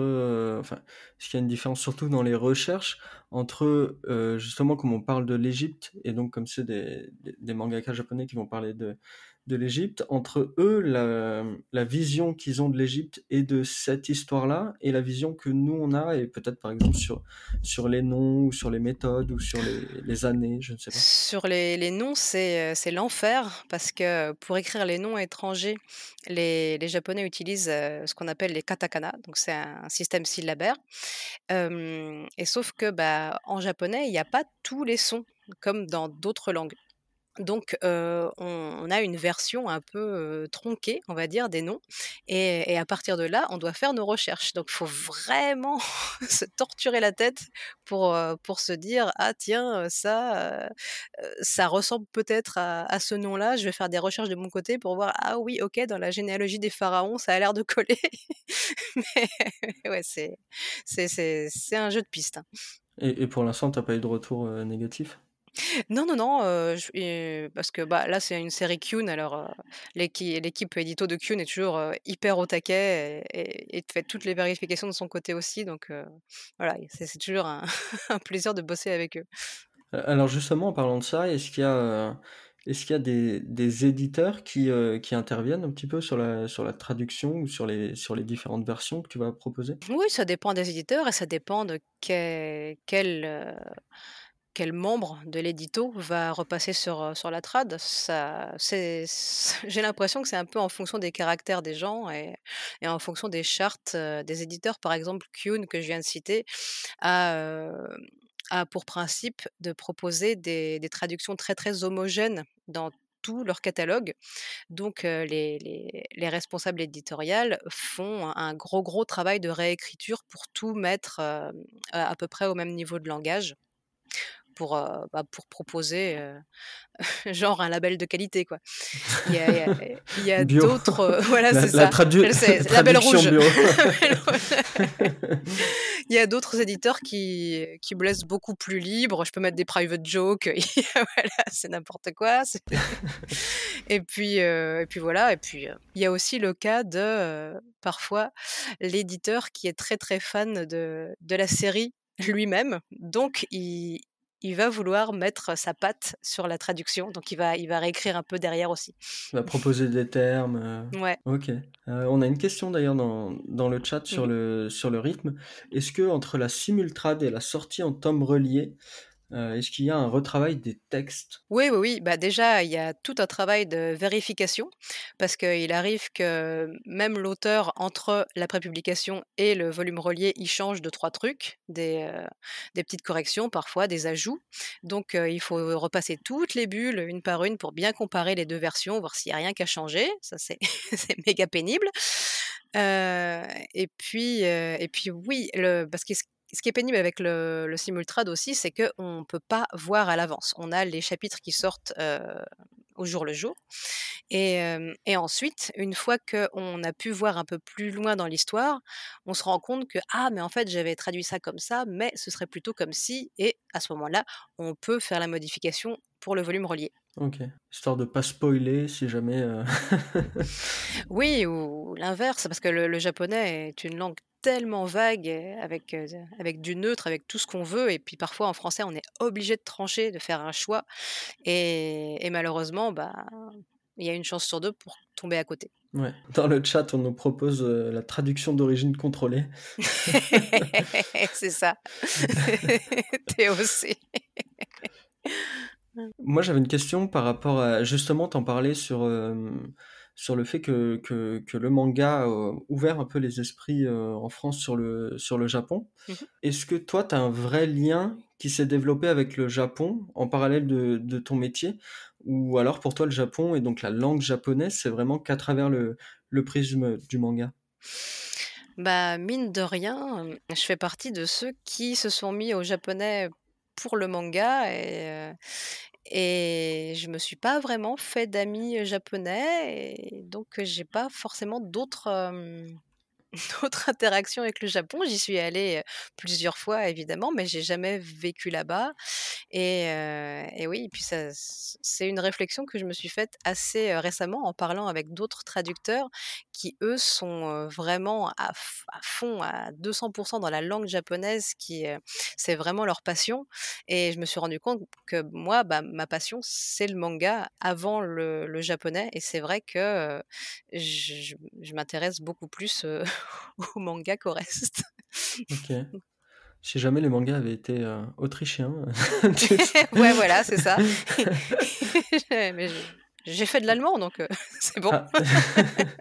Euh, on avait une question d'ailleurs tout à l'heure dans, dans, le chat à propos de ça. Est-ce que justement le, le fait d'être traductrice, ça t'a aidé pour, euh, pour la création de manga, puisque tu en fais aussi Est-ce que par exemple, avec les voyages que tu as pu faire au Japon, etc., tu avais pu montrer des planches? C'était la question qu'on nous a posée. Ah non, bah non, parce que avant Pilgrim, je n'avais jamais fait de planches. C'est ça le problème. Et, et, oui, si j'avais fait bah, le concours Tonkam là dont j'ai parlé, c'était en 99, ça, date. Et, et entre entre 99 et 2020, j'ai rien fait du tout de concret. Donc, donc voilà, c'est pas en allant au Japon que j'ai pu, j'ai pu obtenir quoi que ce soit comme, comme conseil voilà. Mais en revanche, le fait d'être traductrice de manga, j'ai passé des années et des années à, me flageller en mode oui, j'ai perdu mon temps, j'ai pas assez dessiné, machin, pourquoi j'ai fait que de la traduction? Et je me rends compte maintenant que, mine de rien, passer pratiquement tout mon temps plonger dans les mangas parce que bah, pour, pour les traduire, j'ai des planches sous les yeux en permanence. Et ben, mine de rien, ça m'a permis d'étudier plein plein de storyboards différents, de plein d'auteurs différents. Et bah voilà, c'était pas, c'était pas tant que ça du temps perdu finalement. Non, parce qu'il faut aussi effectivement lire beaucoup si on veut, oui. si on veut dessiner. Alors, on a une question aussi. Est-ce qu'un jour, on te verra faire une traduction d'un animé? Oh bah ça j'en ai déjà fait un petit peu.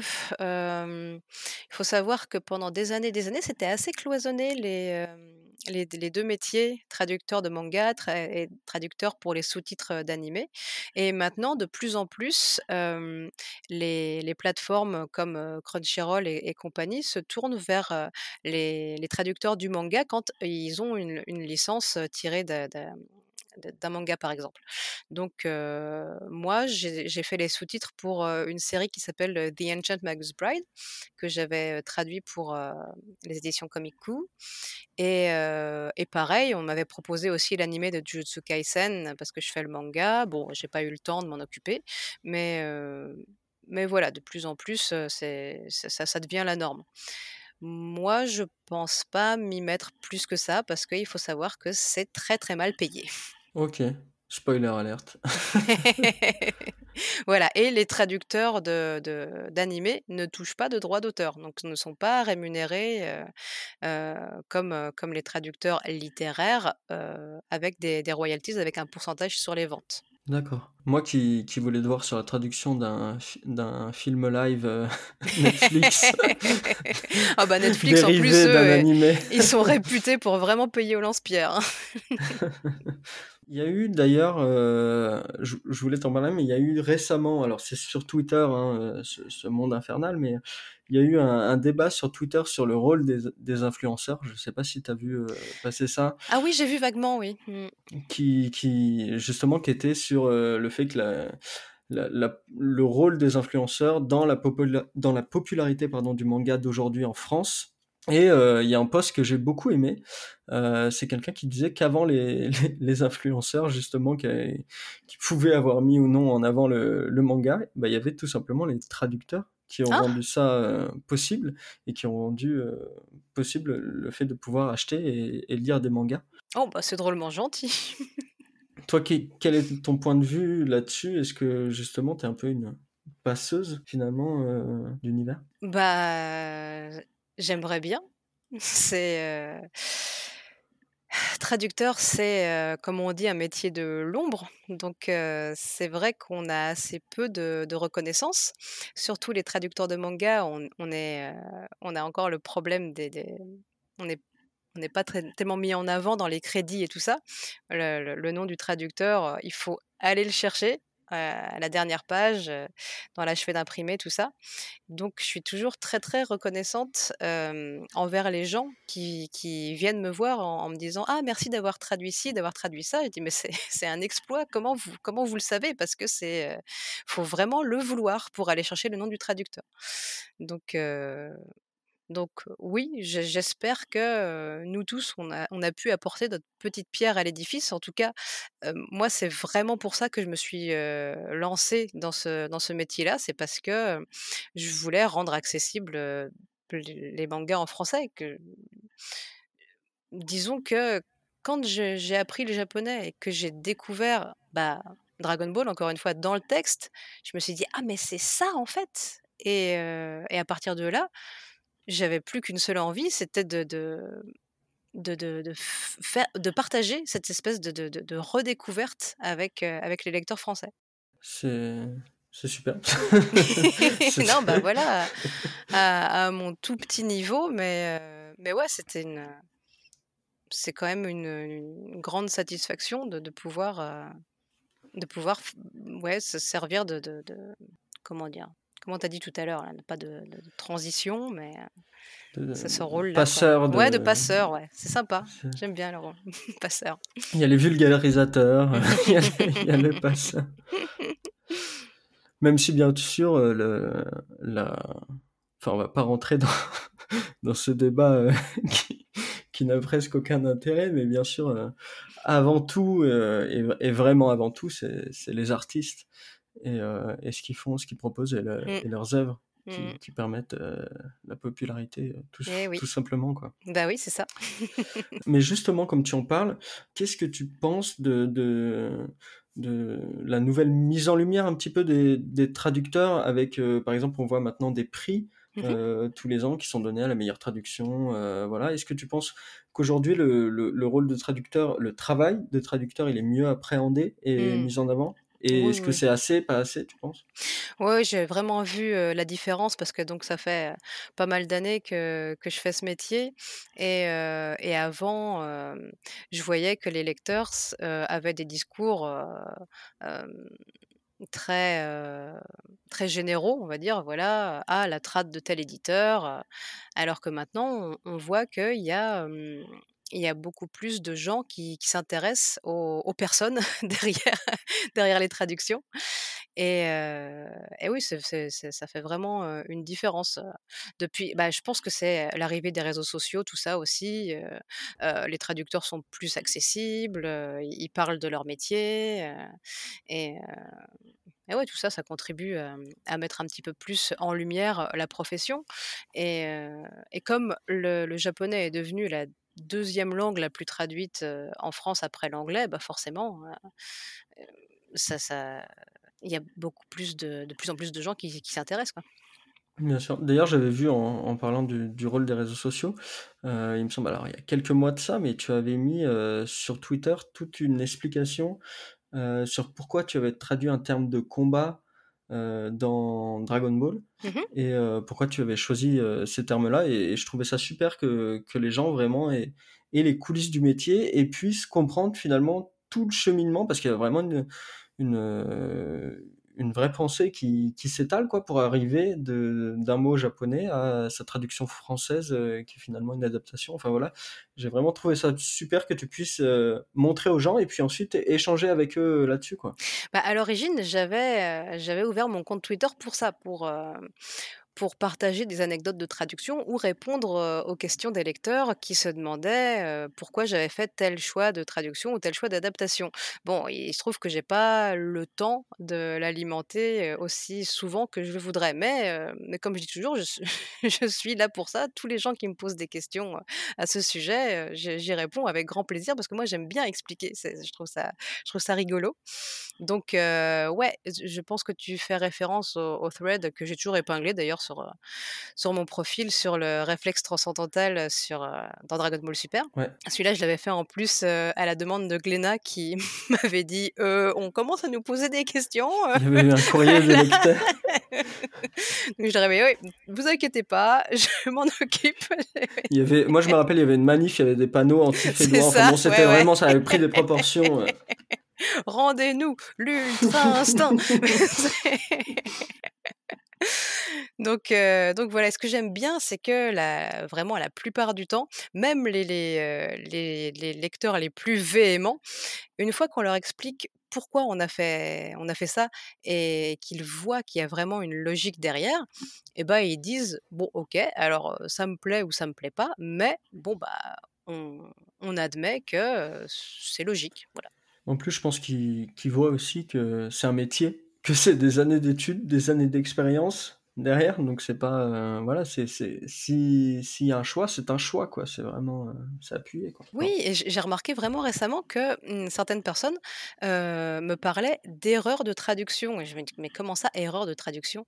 Et je me suis rendu compte que ils pensaient que un mot en japonais avait un équivalent, un seul équivalent en français, et que si on mettait pas ce mot-là, c'était une erreur. Et donc, je dois maintenant expliquer que, bah non, en fait, il y a beaucoup de traductions possibles pour tous les mots et il va y avoir autant de traductions que de traducteurs. C'est très, très subjectif comme euh, boulot. Et, justement, maintenant, avec cette mise en avant, avec les réseaux sociaux, euh, ça va jusqu'au fait, je pense, d'en discuter directement avec les personnes, puisque tu es invité, euh, par exemple, moi, je t'ai rencontré pour la première fois euh, à Poitiers, à la Pictasia, et tu es invité en tant que, traductrice, et donc tu peux échanger directement avec les gens. C'est ça, c'est trop génial. Ouais, ouais vraiment, à chaque fois, il y a surtout bah, des fans de Dragon Ball et, et maintenant de Jujutsu Kaisen un peu, qui viennent, qui viennent me voir, et puis, encore une fois, on peut échanger sur, bah, sur le texte, quoi. Donc c'est super. Moi j'ai vu des fans de Pilgrim aussi. alors, alors là je peux en parler comme personne. T'as pu dédicacer à ah, la place? J'ai, ouais, j'en ai fait quelques-unes quand même. Mais même si j'espère que j'en ferai davantage quand j'aurai le manga imprimé. N'oubliez pas, la campagne est en cours. Vous avez vu vous, mettez point d'exclamation Ulule dans le, dans le chat. Euh, voilà. Alors justement, on a une question. Euh, comment tu, comme on en parlait, comment tu gères l'arrivée de, de, Manga Plus et, de la simultrad Est-ce que pour toi c'est vraiment une révolution dans le, dans le milieu de la traduction en France? Bah c'est pas tant une révolution parce que, enfin pour moi en tout cas, parce que je bossais déjà sur des simultrades euh, avant l'arrivée de Manga Plus. J'avais fait Yuki Holder et, je fais toujours Card Captor Sakura. Moi, Yuki Holder était passé mensuel, mais au début c'était hebdomadaire aussi, donc j'avais déjà pu expérimenter ce rythme infernal où tu as l'impression de passer ta vie avec les personnages du manga en question. Et puis en plus, maintenant, je suis encore une fois un peu plus vieille. Donc là, j'ai prévenu Kyun à l'avance. Je dis alors moi, je vais prendre des vacances de temps en temps. Donc il y aura des semaines où il faudra me faire remplacer. Donc on a vraiment prévu à l'avance. on a vu avec le traducteur de l'animé justement qui puisse prendre un peu le relais de temps en temps. C'est pas encore arrivé pour le moment, mais, mais voilà, je sais que j'ai un backup si s'il y a une grosse grosse impossibilité de mon côté. Puis, il faut le dire, les traducteurs peuvent tomber malades aussi. Ah oui, mais ça. Après, j'en ai jamais vu. Euh. Comme je dis à chaque fois, j'ai traduit alors que j'étais à l'hôpital, euh, ah attachée par la tête, euh, et que je ne pouvais pas bouger. Voilà. ok. là, ça, c'est le, le, travail de freelance, il hein, faut le savoir. c'est pas toujours très confortable. Ouais. Bah, surtout attaché par la tête, quoi. Non, non, non, c'était pas, pas la meilleure période de ma vie. Alors, on nous dit dans le chat d'ailleurs qu'il y a des erreurs de traduction dans Pilgrim. Oui, c'est parce que je parle pas encore très très bien le natolien. ah ok, oui. t'es en, en, apprentissage. D'ailleurs, il y a, y a, une récompense, je crois, où on peut avoir le nom euh, de la personne en... Euh, en LAC1, oui, oui, oui, oui. C'est bah, ça, c'est pareil, c'est un truc qu'on a débloqué avec les paliers. Euh, dans toutes les dédicaces que je vais faire au nom des, des, des, contributeurs, et eh ben, je vais je pourrai faire une, une calligraphie en LAC1, qui est donc la langue inventée qui, qui, qui, apparaît dans Pilgrim. ok. Qui a un petit côté euh, Tolkien euh, ah, tu trouves? derrière tout ça. bah, lui qui a d'abord inventé euh, une langue elfique avant de, de développer derrière le Seigneur des Anneaux. Enfin, d'abord le Hobbit, mais, ensuite. Mais je tiens à dire que donc l'élacéen est un véritable alphabet et que Popou, qui est dans le chat, l'a entièrement décodé. Et maintenant, il m'envoie des messages en élacéen régulièrement. je suis très impressionnée. Ça pourrait être, euh, ouais, ça pourrait être un truc intéressant. Pour faire passer des messages codés, des choses comme ça. Ouais, Dans le monde du manga. Apprenez tous la hein. C'est une langue d'avenir. Alors, on a une question. Quel personnage a été le pire à traduire dans toute ta carrière? Le pire à traduire? Ah, mon Dieu. Euh, j'en ai plein qui me viennent en tête, mais pour diverses raisons. Alors on nous dit, on nous dit vraiment celui où quand tu le vois, t'as pas envie qu'il parle, quoi. Alors, euh, je vais répondre Satoru Gojo de Jujutsu Kaisen parce que ce personnage a une fanbase tellement on fire que dès qu'il ouvre la bouche ou dès qu'il y a une seule réplique qui le concerne, eh ben, ça a des, des, des conséquences dramatiques. Et, après, tu as des, des retours? Oui, voilà, c'est ça. Après, les, les, gens sont très énervés sur Twitter et je me dis, mais qu'est-ce que j'ai encore fait? Ah Non, ça, c'est la base de, c'est la base de Twitter. mais sinon, euh, je peux, j'ai plus d'exemples précis. Euh, euh, en tête, mais il y a des personnages qui vont être difficiles à faire parler parce que on ne sait pas quel est leur genre. Il y a des, encore une fois, ils parlent au neutre, et, il va falloir trancher en français et, on peut se tromper. Il y a des personnages qui ont des tics de langage qui vont sembler très naturels en japonais. Il va falloir trouver quelque chose aussi, un équivalent en français et c'est pas toujours très évident. Bah, par exemple, le, date Datebayo de Naruto, bah, on l'a pas en français. C'est un peu, un peu dommage. Mais en même temps, qu'est-ce qu'on aurait trouvé comme, comme truc pour ponctuer quasiment toutes les phrases? Bah, ce, genre de truc Ouais, on passe souvent à côté des petits, mmh, des, petites spécificités des, personnages comme ça que moi j'aime bien conserver, mais c'est pas toujours très heureux. Ok. D'ailleurs aujourd'hui, enfin moi c'est c'est vraiment maintenant qu'on a fait pas mal le tour sur, sur ton métier, toi sur les, sur l'expérience que qu'il y en a. Euh, que tu en as, pardon. Aujourd'hui, on sait qu'il y a énormément d'élèves qui veulent faire du, japonais, que ce soit à mm. la fac ou, un peu avant. Et, euh, et je pense qu'il y en aura encore plus euh, vu le boom des mangas et des animés actuellement en France et, en francophonie. Même si les places sont, sont extrêmement limitées, vu qu'il y a énormément de demandes, quels seraient toi tes conseils que tu donnerais à un ou une jeune qui veut apprendre le japonais, et en particulier s'il souhaite devenir traducteur plus tard Alors, le, conseil que je donne toujours aux étudiants, etc., qui viennent me voir, c'est pour traduire des mangas. Le japonais, c'est important, hein, je ne dis pas l'inverse, mais le français est encore plus important. Parce que au final, la traduction, elle va être lue en français.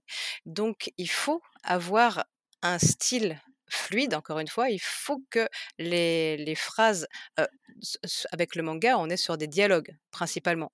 Donc il faut que les dialogues coulent bien, il faut que les phrases s'enchaînent de manière complètement naturelle et juste pour que ce soit agréable à lire.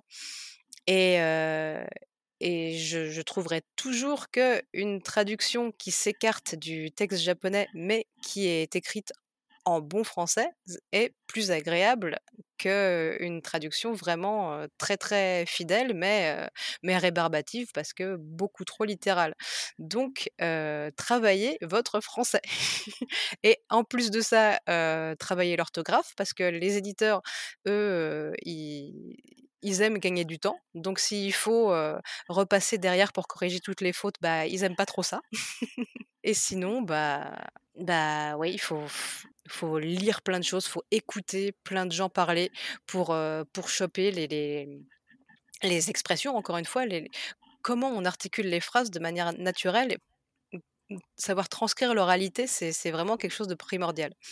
Ouais. Et pour ça, tu, tu leur conseilles peut-être de ne pas lire que du, du manga ou, ou ah non, il faut faire par exemple euh, plein de choses. Il faut faire tout. Il faut, faut, faut, regarder des films, il faut, euh, faut regarder des séries, il faut, faut, ouais, faut sortir dans la rue, écouter les gens parler. Je dis ça, je sors jamais de chez moi, mais, euh, mais, voilà, faut. Euh faut sortir avant de pouvoir euh, plus sortir si on est traducteur.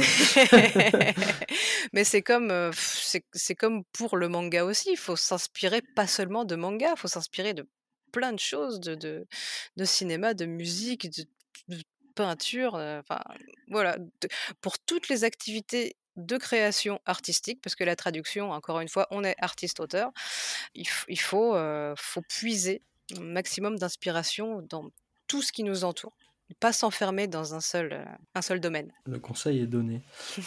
moi, j'aurais une dernière question sur la, sur la traduction, mmh puisqu'on a beaucoup parlé là évidemment de, traduction japonais-français. Là, ces, ces dernières années, et là c'est tout frais euh, la, dernière semaine. Alors on a eu Radiant, euh, bien évidemment, qui a été le premier mm. euh, manga français à sortir au Japon en japonais. Et là, on a eu, il y a quelques jours de ça, Outlaw Players de Shonen, Qui, qui a été prépublié pour la première fois en japonais dans un magazine de prépublication japonais. Ouais, dans le Shonen Sirius de Kodansha. Toi, qu'est-ce que tu en penses de ça? Est-ce que est-ce que tu es plutôt enthousiaste? Est-ce que tu as envie d'en faire, par exemple, d'aller dans l'autre sens, de faire du, du français au japonais? Je pourrais pas. Pour le coup, c'est vraiment pas mon métier. Euh, quand on est traducteur, on traduit toujours vers sa langue maternelle pour euh, toutes les raisons que j'ai données précédemment. Et, euh, et moi, je, je, ne pourrais absolument pas faire de la traduction du français vers le japonais, par exemple. Il faudrait que ce soit un japonais qui fasse ça. Je pourrais avoir un regard sur la version finale, éventuellement, parce que je parle japonais, et puis, et puis voilà. Mais, mais, mais non, c'est pas. Justement, est-ce que ça un rapport avec ce que tu disais tout à l'heure, avec le fait de penser dans la langue où tu vas traduire? Mmh. Oui, je pense moi déjà je suis pas suis pas quelqu'un de, bilingue au sens de je, ne, je ne parle pas couramment japonais. Je lis le japonais, je l'écris, mais je ne le parle pas. Je, ça fait longtemps que je suis pas allée au Japon, donc je ne sais, je ne sais pas comment s'articulent les phrases en ce moment au Japon. comment les jeunes. voilà, exactement. Heureusement qu'on a Internet. Hein. Et, et oui, non, il y a sûrement des, des, des, gens qui sont suffisamment imprégnés de la langue japonaise pour, pour faire cet exercice-là. J'en doute pas, mais en tout cas, c'est pas mon cas. Et, justement, maintenant, enfin, maintenant, ça fait en gros, enfin, toi, tu as, tu as 20 ans d'expérience, mais on va dire en gros une trentaine d'années de, publication de manga papier en France. Traduit donc des, mangas japonais. Et maintenant, au bout de, cette trentaine d'années-là, on commence à voir justement des mangas français qui sont traduits en japonais et qui sortent au Japon. Mmh. Euh, toi, quel regard du coup tu as là-dessus sur cette évolution? Bah forcément, c'est c'est une très très bonne nouvelle parce que on, voit que les Japonais s'ouvrent de plus en plus aux créations des, autres pays, alors qu'ils étaient quand même très renfermés sur eux-mêmes jusqu'à maintenant. Et, ça prouve que mmh, la génération actuelle a vraiment intégré tous les codes du manga et a, digéré tout ça et peut maintenant proposer des, œuvres bah, qui, qui intéressent même les Japonais, c'est dire, alors qu'ils sont très, très difficiles. Évidemment. et, la question derrière tout ça, c'est quand est-ce que Pilgrim va être traduit? Pilgrim, euh, je pense pas vraiment parce que encore une fois, c'est mon manga d'entraînement et, euh, et, pour le moment, j'ai pas, j'ai pas encore le niveau. Mais je, suis sûr que. Alors, c'est c'est pas forcément très sympa, mais je suis sûr qu'il y a des gens, euh, enfin j'imagine, hein, qui ont dû déjà, euh, qui, ont des notions de japonais ou quoi et qui font du manga, qui ont dû traduire un petit peu deux trois planches pour faire genre euh, sur, les réseaux, à mon avis. Oui, bah je pourrais faire genre sur les réseaux, hein, mais je sais pas si c'est très utile. en, parlant ça, peut-être une question un peu plus sérieuse dans, dans ce sens-là. Qu'est-ce que tu penses, toi, et comment tu gères les onomatopées? Et du coup, euh, dans, dans, ton travail d'auteur, hein, euh, je parle, mmh est-ce que euh, toi, quand tu vois par exemple des, des onomatopées japonaises dans, dans des mangas français, alors on le voit pas, il me semble, j'ai pas d'exemple là au niveau pro parce que normalement ça se fait si, pas. dans Orion? Dans je, je, peux, je peux témoigner parce que j'avais traduit les onomatopées du tome 2 d'Orion, justement. D'accord. Ok. Et eh ben justement, c'est, on est en plein dedans, alors c'est mmh. super, tu vas pouvoir répondre avec beaucoup de précision. Bah, euh, alors attends, ta question c'était pourquoi faire des onomatopées japonaises dans un manga français, c'est ça? Ouais, et comment mmh. toi tu comment toi tu vois ça? Mmh. Alors moi je je suis pas allée euh, j'ai pas eu cet objectif-là parce que j'estime que l'onomatopée donc c'est un travail graphique qui fait partie de la composition, de la case, tout ça.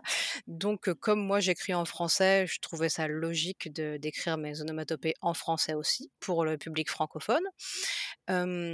ensuite, je pense que à force de voir des, des, des onomatopées écrites en japonais, eh ben il y a certains auteurs qui, qui vont plus naturellement reproduire les, bah, les, les kanas, par exemple, pour, pour écrire les onomatopées, qui sont souvent écrites en katakana, donc des, des, des formes très, mmh, très carrées, très, mmh, très dynamiques, on va dire, pour, à composer.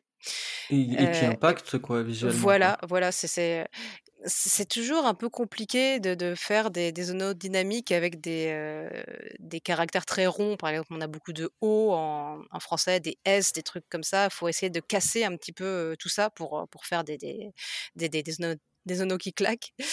Euh, donc, je trouve que c'est plus facile avec les katakana. Mmh, de, de, de, les dessiner pour, pour faire des onomatopées impressionnantes.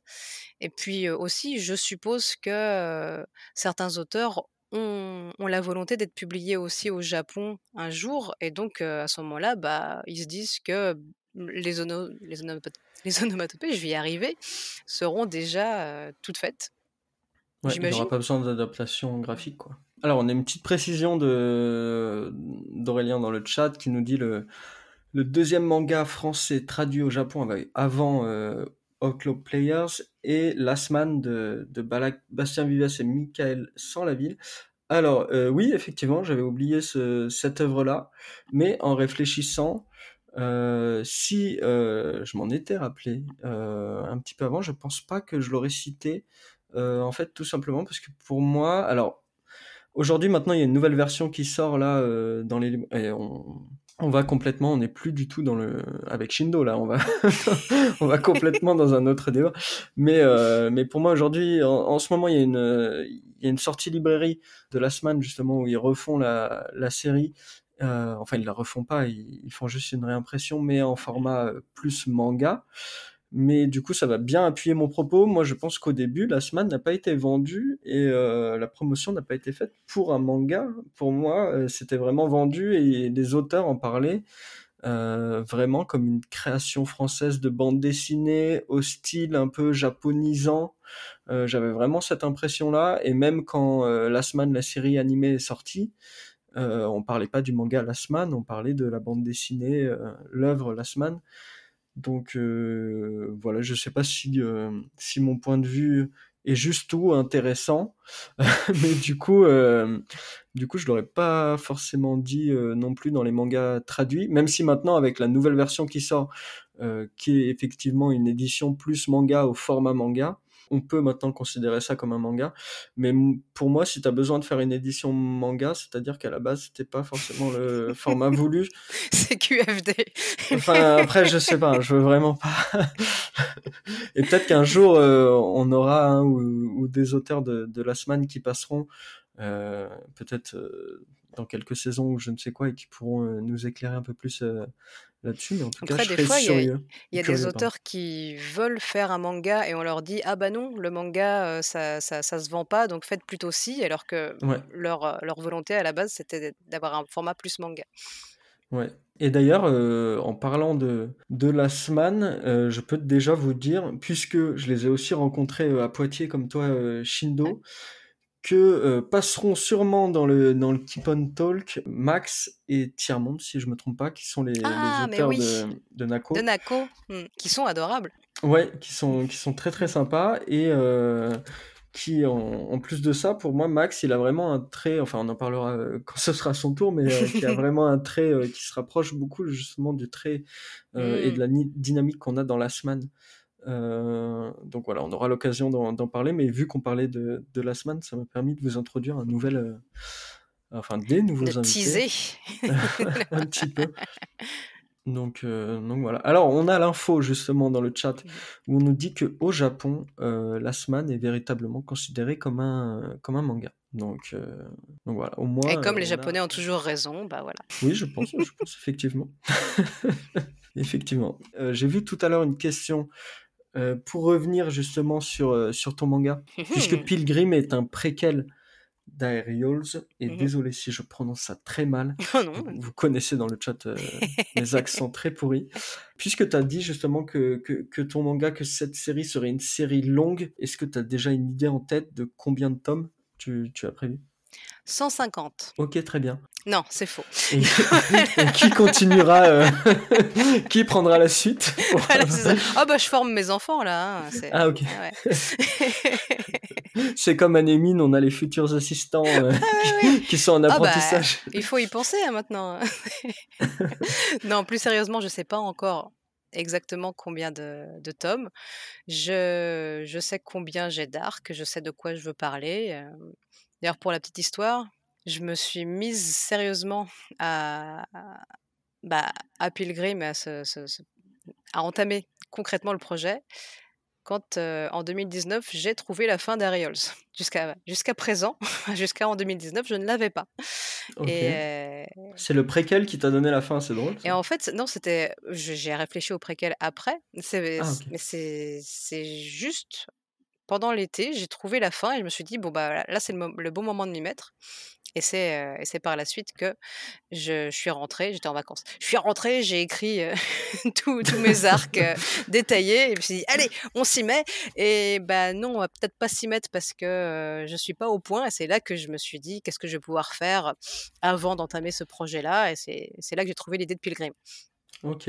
Euh, et, justement, alors on a déjà parlé de tes inspirations euh, au niveau du, dessin et, de la période historique, mais on a Gigito qui nous demande quelles sont tes inspi dans ta démarche artistique. Dans ma démarche artistique, euh... T'as le droit de citer au Borognon. Hein. Je ne vais pas citer au Borognon et il sait très bien pourquoi. J'arrive pas bien à, voir le sens de la question dans ma démarche artistique. peut-être qu'il y a, bah, comme on en parlait tout à l'heure pour les, pour les traducteurs, mmh. ou les nouveaux traducteurs qui doivent pas que rester sur le manga pour, pour avoir plein d'influence et, avoir plus d'expérience. Est-ce que toi, dans peut-être dans l'art en général, hormis les mangas, est-ce que est-ce qu'il y a des choses qui, t'inspirent pour ton pour ton travail de, créatrice? Ah bah oui, il y a plein plein de choses. Euh, mais après, ça va être des choses qui vont m'inspirer, mais on va pas forcément voir le, lien très bien avec mon manga. Enfin, par exemple, J'écoute beaucoup de musique et ça m'inspire énormément. Bah, D'ailleurs, mon manga s'appelle Aerials, donc euh, si vous avez la ref dans le chat, je vous en prie. vous trouverez euh, voilà, d'où ça vient. Est-ce que, est que celui qui a la ref gagne quelque chose de la campagne? Oh bah oui, tiens pourquoi pas. Allez, un, un, volume de Pilgrim à gagner. ok, ok. Le chat n'avait pas besoin de ça, euh, mais il va se réveiller quand même. non, ben oui, euh, ouais, ouais, plein, de groupes de musique. D'ailleurs, à chaque fois, pour tous mes mangas, je leur donne des titres de mes, de, de mes chansons euh, que j'affectionne particulièrement. Sinon, bah oui, comme je disais tout à l'heure, tout est parti d'une histoire de, tarot combinée avec de la Grèce antique. Je mets vraiment j'ai l'impression toutes mes inspirations vraiment pêle-mêle et, j'ai remarqué que c'est rigolo parce que Nakaba Suzuki est un de mes auteurs préférés et il a une, approche assez similaire à la mienne. Seven Deadly Sins et Four Nights of the Apocalypse, c'est une, relecture des légendes arthuriennes à sa sauce. Et, et moi, c'est un petit peu pareil avec la Grèce antique. Mais lui comme moi, on ne se on ne se met aucune barrière, enfin aucune limite. On s'inspire de de ça, mais c'est pas pour autant qu'on, qu'on va respecter une, Vous êtes libre dans la reprise du mythe, Ouais, voilà, c'est ça c'est ça que j'aime bien. vraiment reprendre quelque chose, mais que laisser libre cours à l'imagination derrière. Il y a d'ailleurs en, en, français, il y a Elsa Brandt euh, qui était mmh aussi sur un, sur un manga sur la mythologie. À qui je fais des bisous. Oui, Save Me, Save Me Pity. Ouais, et qui va sortir euh, prochainement, comme nous l'a annoncé euh, Timothée Guédon, en 2023, un nouveau manga. C'est ça, et que moi, j'ai vu les planches originales. oh là Oh là, oh là Et alors, de... qu'est-ce que tu as vu? Je ne vous dirai rien, mais ça va être très très marrant. très très hâte. Et justement, quand tu parlais de, quand tu parlais d'histoire, quand tu parlais que tu as eu la fin en plein été, mmh euh, comment marche chez, toi le, processus de, création, de justement ah. d'écriture d'idées, etc. Est-ce que ça, est-ce que ça devient à des moments précis? Est-ce que tu as une discipline? Est-ce que c'est beaucoup plus libre? Alors en fait, euh, comme j'expliquais, j'ai euh, très très peu de temps à consacrer euh, à mon activité artistique. Donc il va y avoir beaucoup de moments dans la journée quand je suis pas sur la traduction, parce que la traduction, ça me prend vraiment toutes mes capacités intellectuelles. Mais quand je fais toute autre chose, ça peut être quand je vais chercher mes enfants à l'école ou quand je fais la cuisine je profite de tous ces moments-là pour réfléchir à, mon manga en, tâche de fond non-stop. Donc j'élabore euh, le, scénar, le storyboard et tout au, maximum dans ma tête euh, quand j'ai pas l'occasion d'avoir une feuille sous la main comme ça. Quand je m'y mets, quand je mets devant ma, ça vient il n'y a, plus qu'à dessiner le truc. et, c'est vrai que je, je, je, ressasse, je ressasse, je ressasse. Beaucoup, beaucoup dans ma tête avant de m'endormir. Vraiment, c'est les, dialogues, tout, tout ça, ça, se met en place vraiment tout dans ma tête. ouais.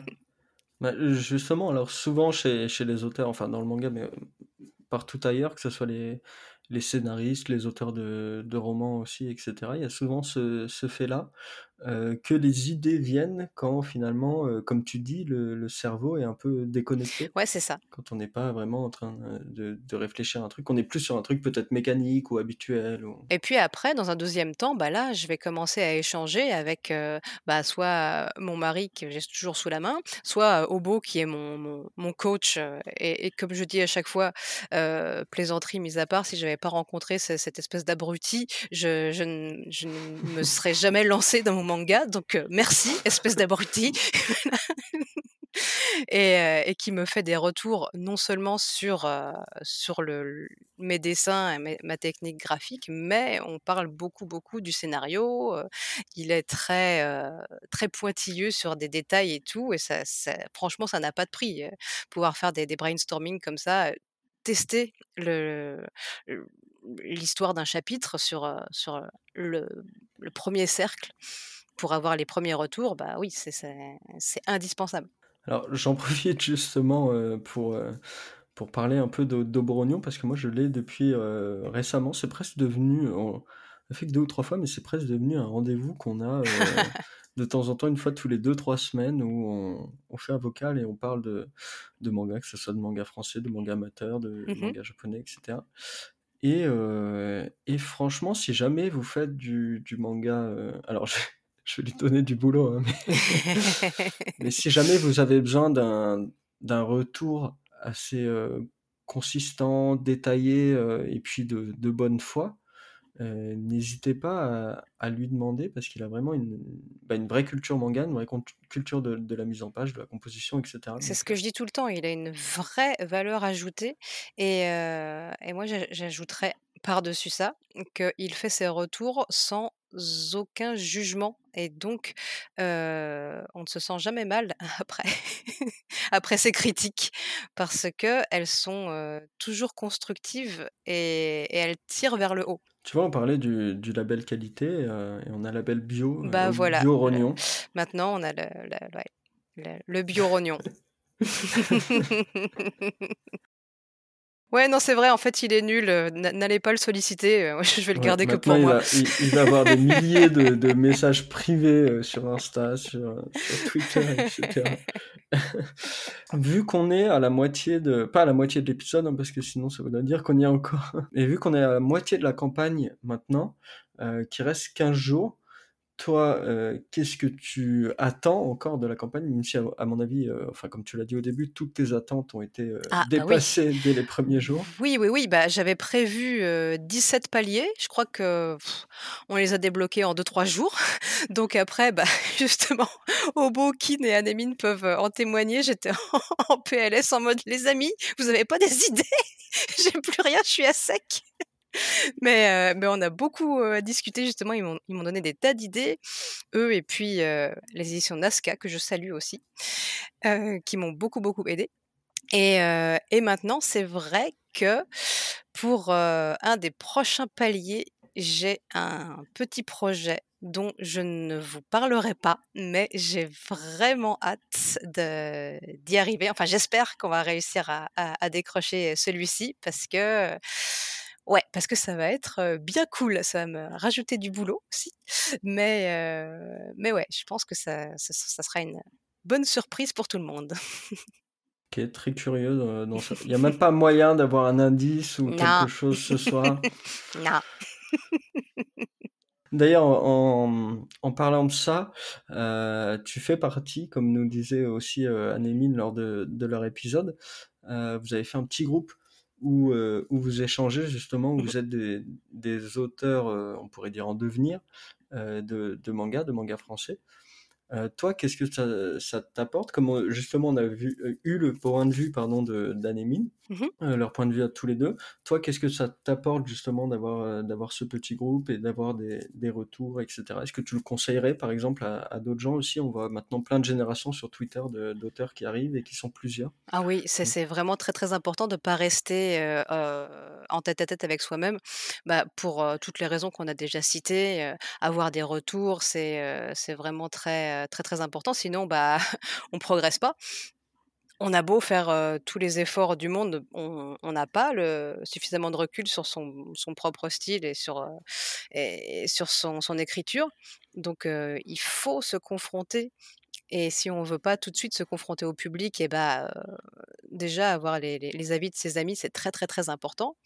moi, en plus de ça, j'ai, comme beaucoup de monde, un immense syndrome de l'imposteur parce que j'ai beau avoir voulu être mangaka pratiquement toute ma vie, et ben, je m'y suis mise seulement il y a deux ans, donc j'ai un énorme retard à rattraper et je, me maudis chaque jour de ne pas avoir pratiqué le dessin pendant toutes ces années. Donc, savoir qu'il y a des, des gens que que, que, j'admire vraiment, comme, comme Kin, comme Anemine, des, des, des, des, tauliers, je veux dire, du, manga FR, qui, qui m'ont proposé de faire un groupe avec moi, bah pour la confiance en moi, ça déjà, c'est c'est irremplaçable, vraiment. Je me dis, bah voilà, je fais un peu partie des mangakas français maintenant. Et ça, ça, ça, ça booste à fond, quoi. Bien sûr. En parlant de Kin, hein, pour préciser, c'est donc une auteure qui va sortir très bientôt son manga Smile chez Doshin édition. Mmh donc voilà, au courant, enfin, je ne sais pas si je peux dire les dates, etc. en tout cas, nous, du côté du Keep on Dream, on est très fiers parce que c'est une ancienne auteure du, du, magazine et du collectif. Donc, euh, donc voilà, on lui souhaite aussi beaucoup de succès et vous la retrouverez, euh, je pense, très vite dans un, dans un épisode de podcast aussi, quand elle pourra euh, en parler, quand ça sera sur le point de sortir. quand elle aura sa campagne Ulule aussi. C'est ça. bon, bah, je pense qu'on a fait déjà un grand tour. Je pense qu'on a parlé de pas mal de choses. Est-ce que mmh toi, il y a des choses sur lesquelles tu aimerais revenir? Est-ce qu'il y a des choses que tu aimerais développer sur Pilgrim, sur la campagne, sur le manga papier? Enfin, n'hésite pas. Bah, j'ai pas vu passer toutes les questions, j'avoue, j'en ai laissé. J'en avais vu du chat, mais je, je les ai plus là sous les yeux malheureusement. Qu'est-ce qu'on pourrait dire Qu'est-ce pourrait dire sur sur tout ça? Que bah juste, je suis absolument ravie de ce qui est en train de se passer. J'ai là, j'ai vraiment le sentiment que ma carrière avec des énormes guillemets dans le manga à, commencer. Et puis, bah, on va pas s'arrêter là parce que, encore une fois, j'ai des tonnes et des tonnes de choses à vous raconter. J'ai, j'ai des, enfin, voilà, un scénario et un univers que je, que je mijote à petit feu depuis des décennies. donc, donc, soyez prêts. est-ce que tu aurais un, un, mot pour les gens qui là viennent d'écouter par exemple une heure et demie, deux heures du, podcast, arrivent à la fin et euh, sont toujours un petit peu indécis de savoir s'ils participent à la campagne ou s'ils vont lire ton manga ou pas. Est-ce que tu aurais un, petit mot pour eux là, pour les convaincre en, fin de podcast? Alors, bah, j'ai envie de dire, euh, Pilgrim, c'est mon premier manga. Du coup, c'est euh, l'occasion de, de, découvrir mes premiers pas dans le manga et de prendre vraiment un, artiste au berceau, si, je suis, tenté de dire. Et ce qui est rigolo, c'est que bah, on voit une, une différence visiblement entre le premier chapitre et l'évolution qui se fait au, cours de, des six chapitres. Et je pense que c'est Enfin, c'est vraiment quelque chose que j'ai envie de, cultiver parce que je suis vraiment en apprentissage. Mon héros est en apprentissage aussi. Et, je voudrais partager ça avec tous les lecteurs, voir comment j'évolue, partager beaucoup, beaucoup de, coulisses de, création, tout ça. Je vais, mettre des, des, bonus, etc., etc., pour que si vous avez envie de partir à l'aventure avec nous, et ben là, vous, commencez et vous verrez jusqu'où on, va aller, et puis j'espère le plus loin possible. Super. super, super. Et ben je pense qu'on va qu'on va clôturer tout doucement, tout doucement là-dessus.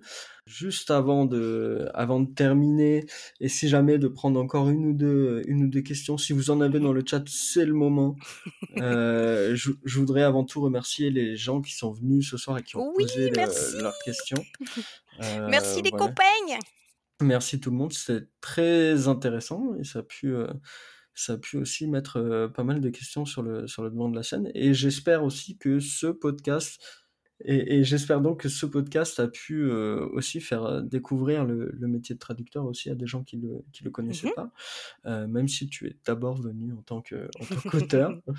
bah, N'hésitez pas, vraiment, j'ai mon Twitter traduction, c'est Tiffy Shindo, si vous voulez des, des, me poser des questions sur les traductions. Donc voilà, merci, euh, merci beaucoup à, tout le chat qui était là, euh, qui était là euh, en live. Et je le redis aussi pour ceux qui ne le savent pas forcément et qui vont écouter ça en, podcast après, les épisodes sont enregistrés en live sur Twitch. Donc là, par exemple, Shindo ce soir, elle était en live en webcam et donc elle a pu montrer par exemple des planches aux, en exclusivité. C'est ça. Donc voilà, abonnez-vous aussi à la chaîne Twitch pour être informé et être là pendant les lives et poser vos questions directement. Alors là, justement, la dernière question nous vient d'Anémine et clôturera le podcast. Euh, est-ce qu'on peut préciser les prochaines conventions où on peut te rencontrer Ah, mais oui, très, très, très, très bonne question.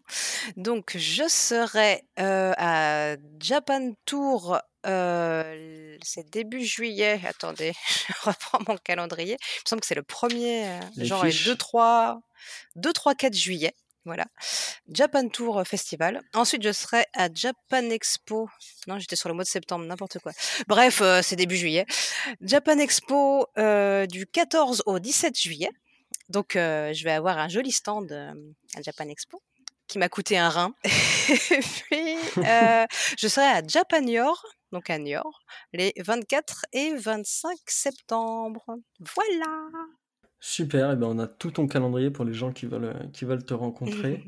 et du coup, juste avant de, de te laisser la parole pour conclure euh, le podcast. J'aimerais déjà te remercier d'avoir accepté l'invitation. C'est moi qui te remercie. Enfin voilà, merci beaucoup. Ça c'est, enfin c'était super. Euh, j'espère aussi euh, très bientôt recevoir le, le tome et voir un peu tout ce qu'il y a dedans et pouvoir lire Pilgrim en papier. bah merci. Évidemment. Et puis, euh, et puis juste avant de, de finir euh, l'épisode de, enfin juste avant de te laisser la parole, pardon, euh, c'est un peu particulier, mais il y a eu un heureux événement dans ma famille oh. aujourd'hui. Donc, donc voilà, je dédie le, le podcast à cette personne qui l'écoutera peut-être, je sais pas, une quinzaine, une vingtaine d'années, on ne sait pas. On met des si, si, ce sera encore en ligne, mais voilà. Et merci à tous, encore une fois, merci à toi Shindo, et je te laisse les derniers mots. le dernier mot, eh bien, vive les mangas, dire la dada. Voilà, c'était bien non, bon. merci, merci beaucoup d'être euh, d'être venu si nombreux ce soir. Merci euh, de vous intéresser à mon travail. Pour moi, c'est euh, c'est vraiment inespéré. tous les retours que je peux avoir sur sur Pilgrim, sur tout ça, ça fait ça fait vraiment des années, des années et des années que j'attends de faire ça. Donc je suis totalement on fire et et voilà. Encore une fois, ça fait que commencer. Merci d'être là. Merci, merci, merci.